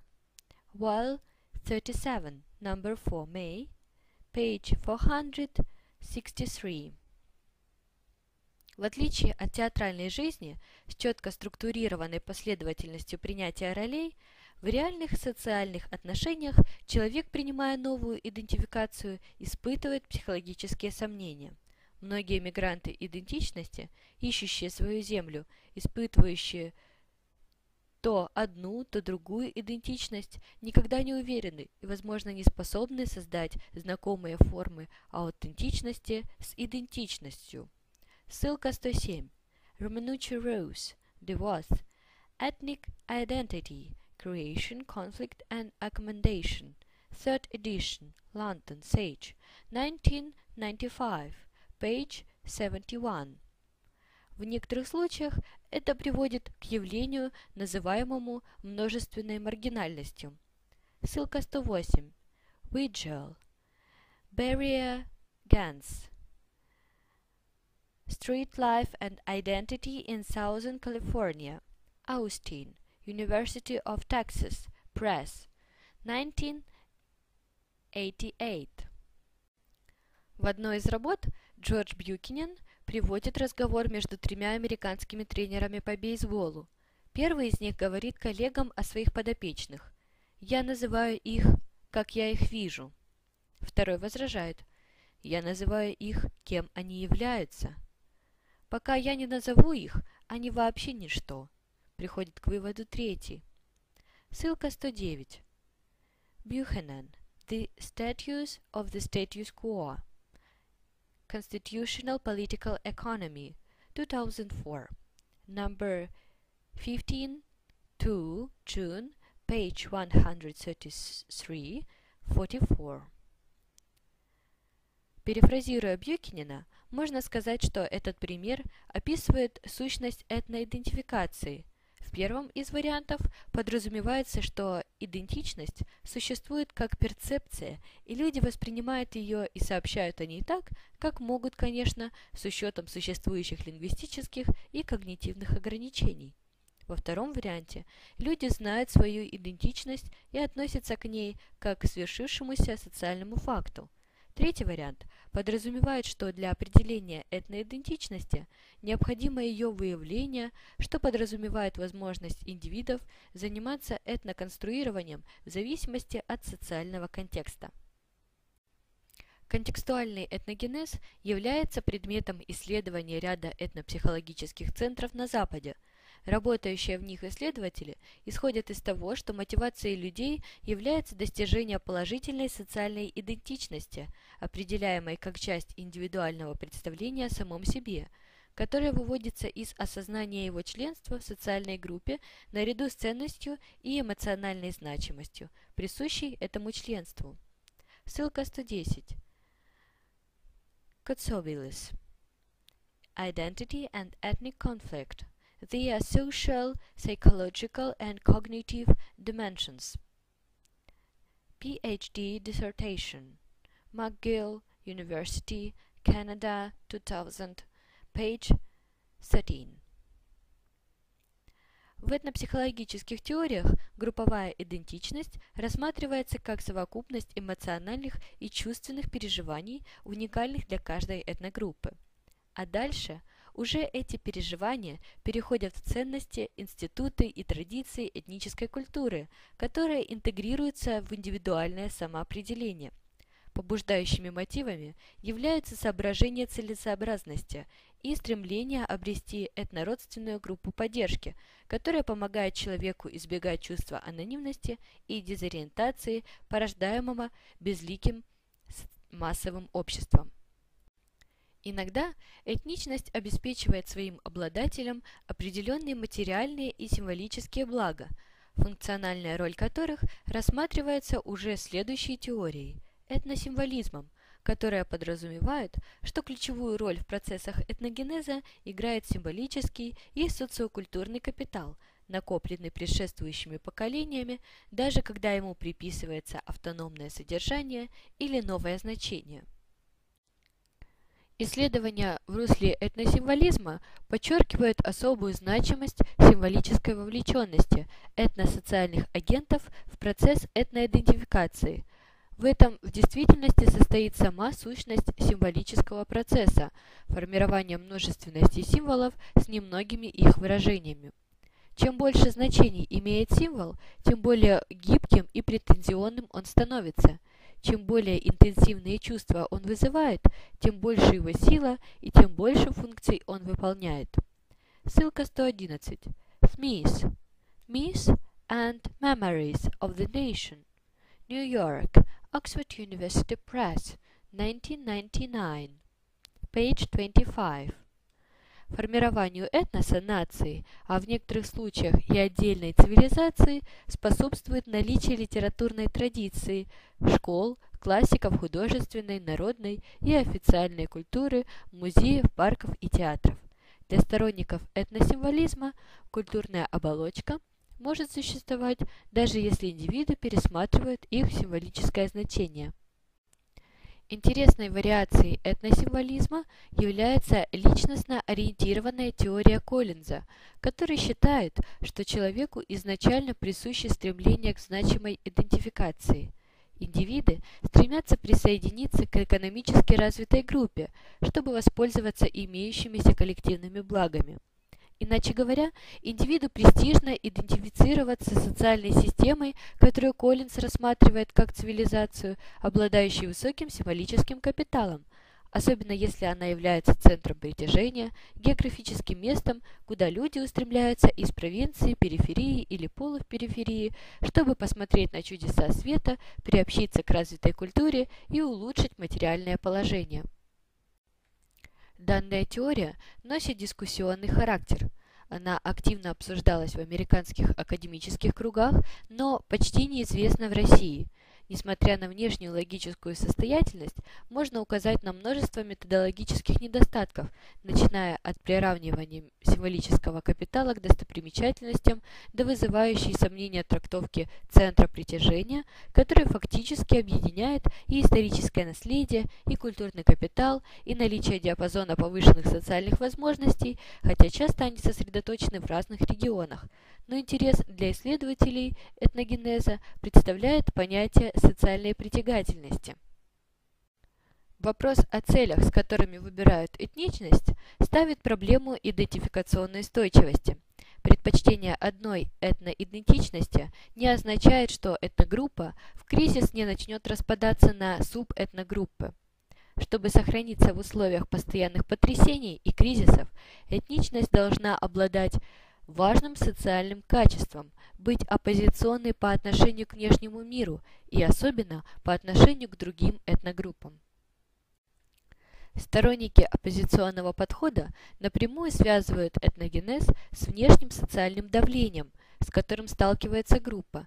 Чем больше политическое, силовое или дискриминационное давление со стороны других этногрупп или государства, тем быстрее формируется новая идентичность. И наоборот, отсутствие внешнего принуждения и межэтнических интеракций замедляет этногенезисные процессы.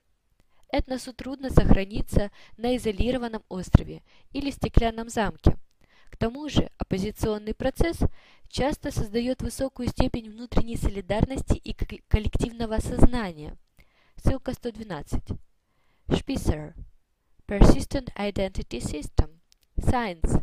1971, 411, page 799. Данный подход не получил широкого распространения, поскольку объяснения в функциональном отношении недостаточно. Чтобы усилились процессы этнической оппозиции, этногруппа должна существовать. Тем не менее, давление внешней среды – важный фактор этногенеза. Некоторые отечественные исследователи придерживаются информационного подхода. Сусаколов, Арутюнов, Чебоксаров. Они рассматривают этногенез как социальный процесс этнофильтрации информации, необходимой для развития соответствующих сообществ и блокировки ненужных и вредных сведений. Однако сторонники информационной концепции не учитывают, что потребность в информации – свойство любой живой материи. Любой организм накапливает информацию.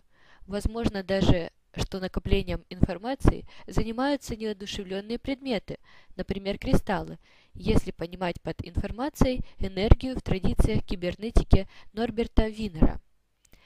И разделение на этносы совсем не обязательно.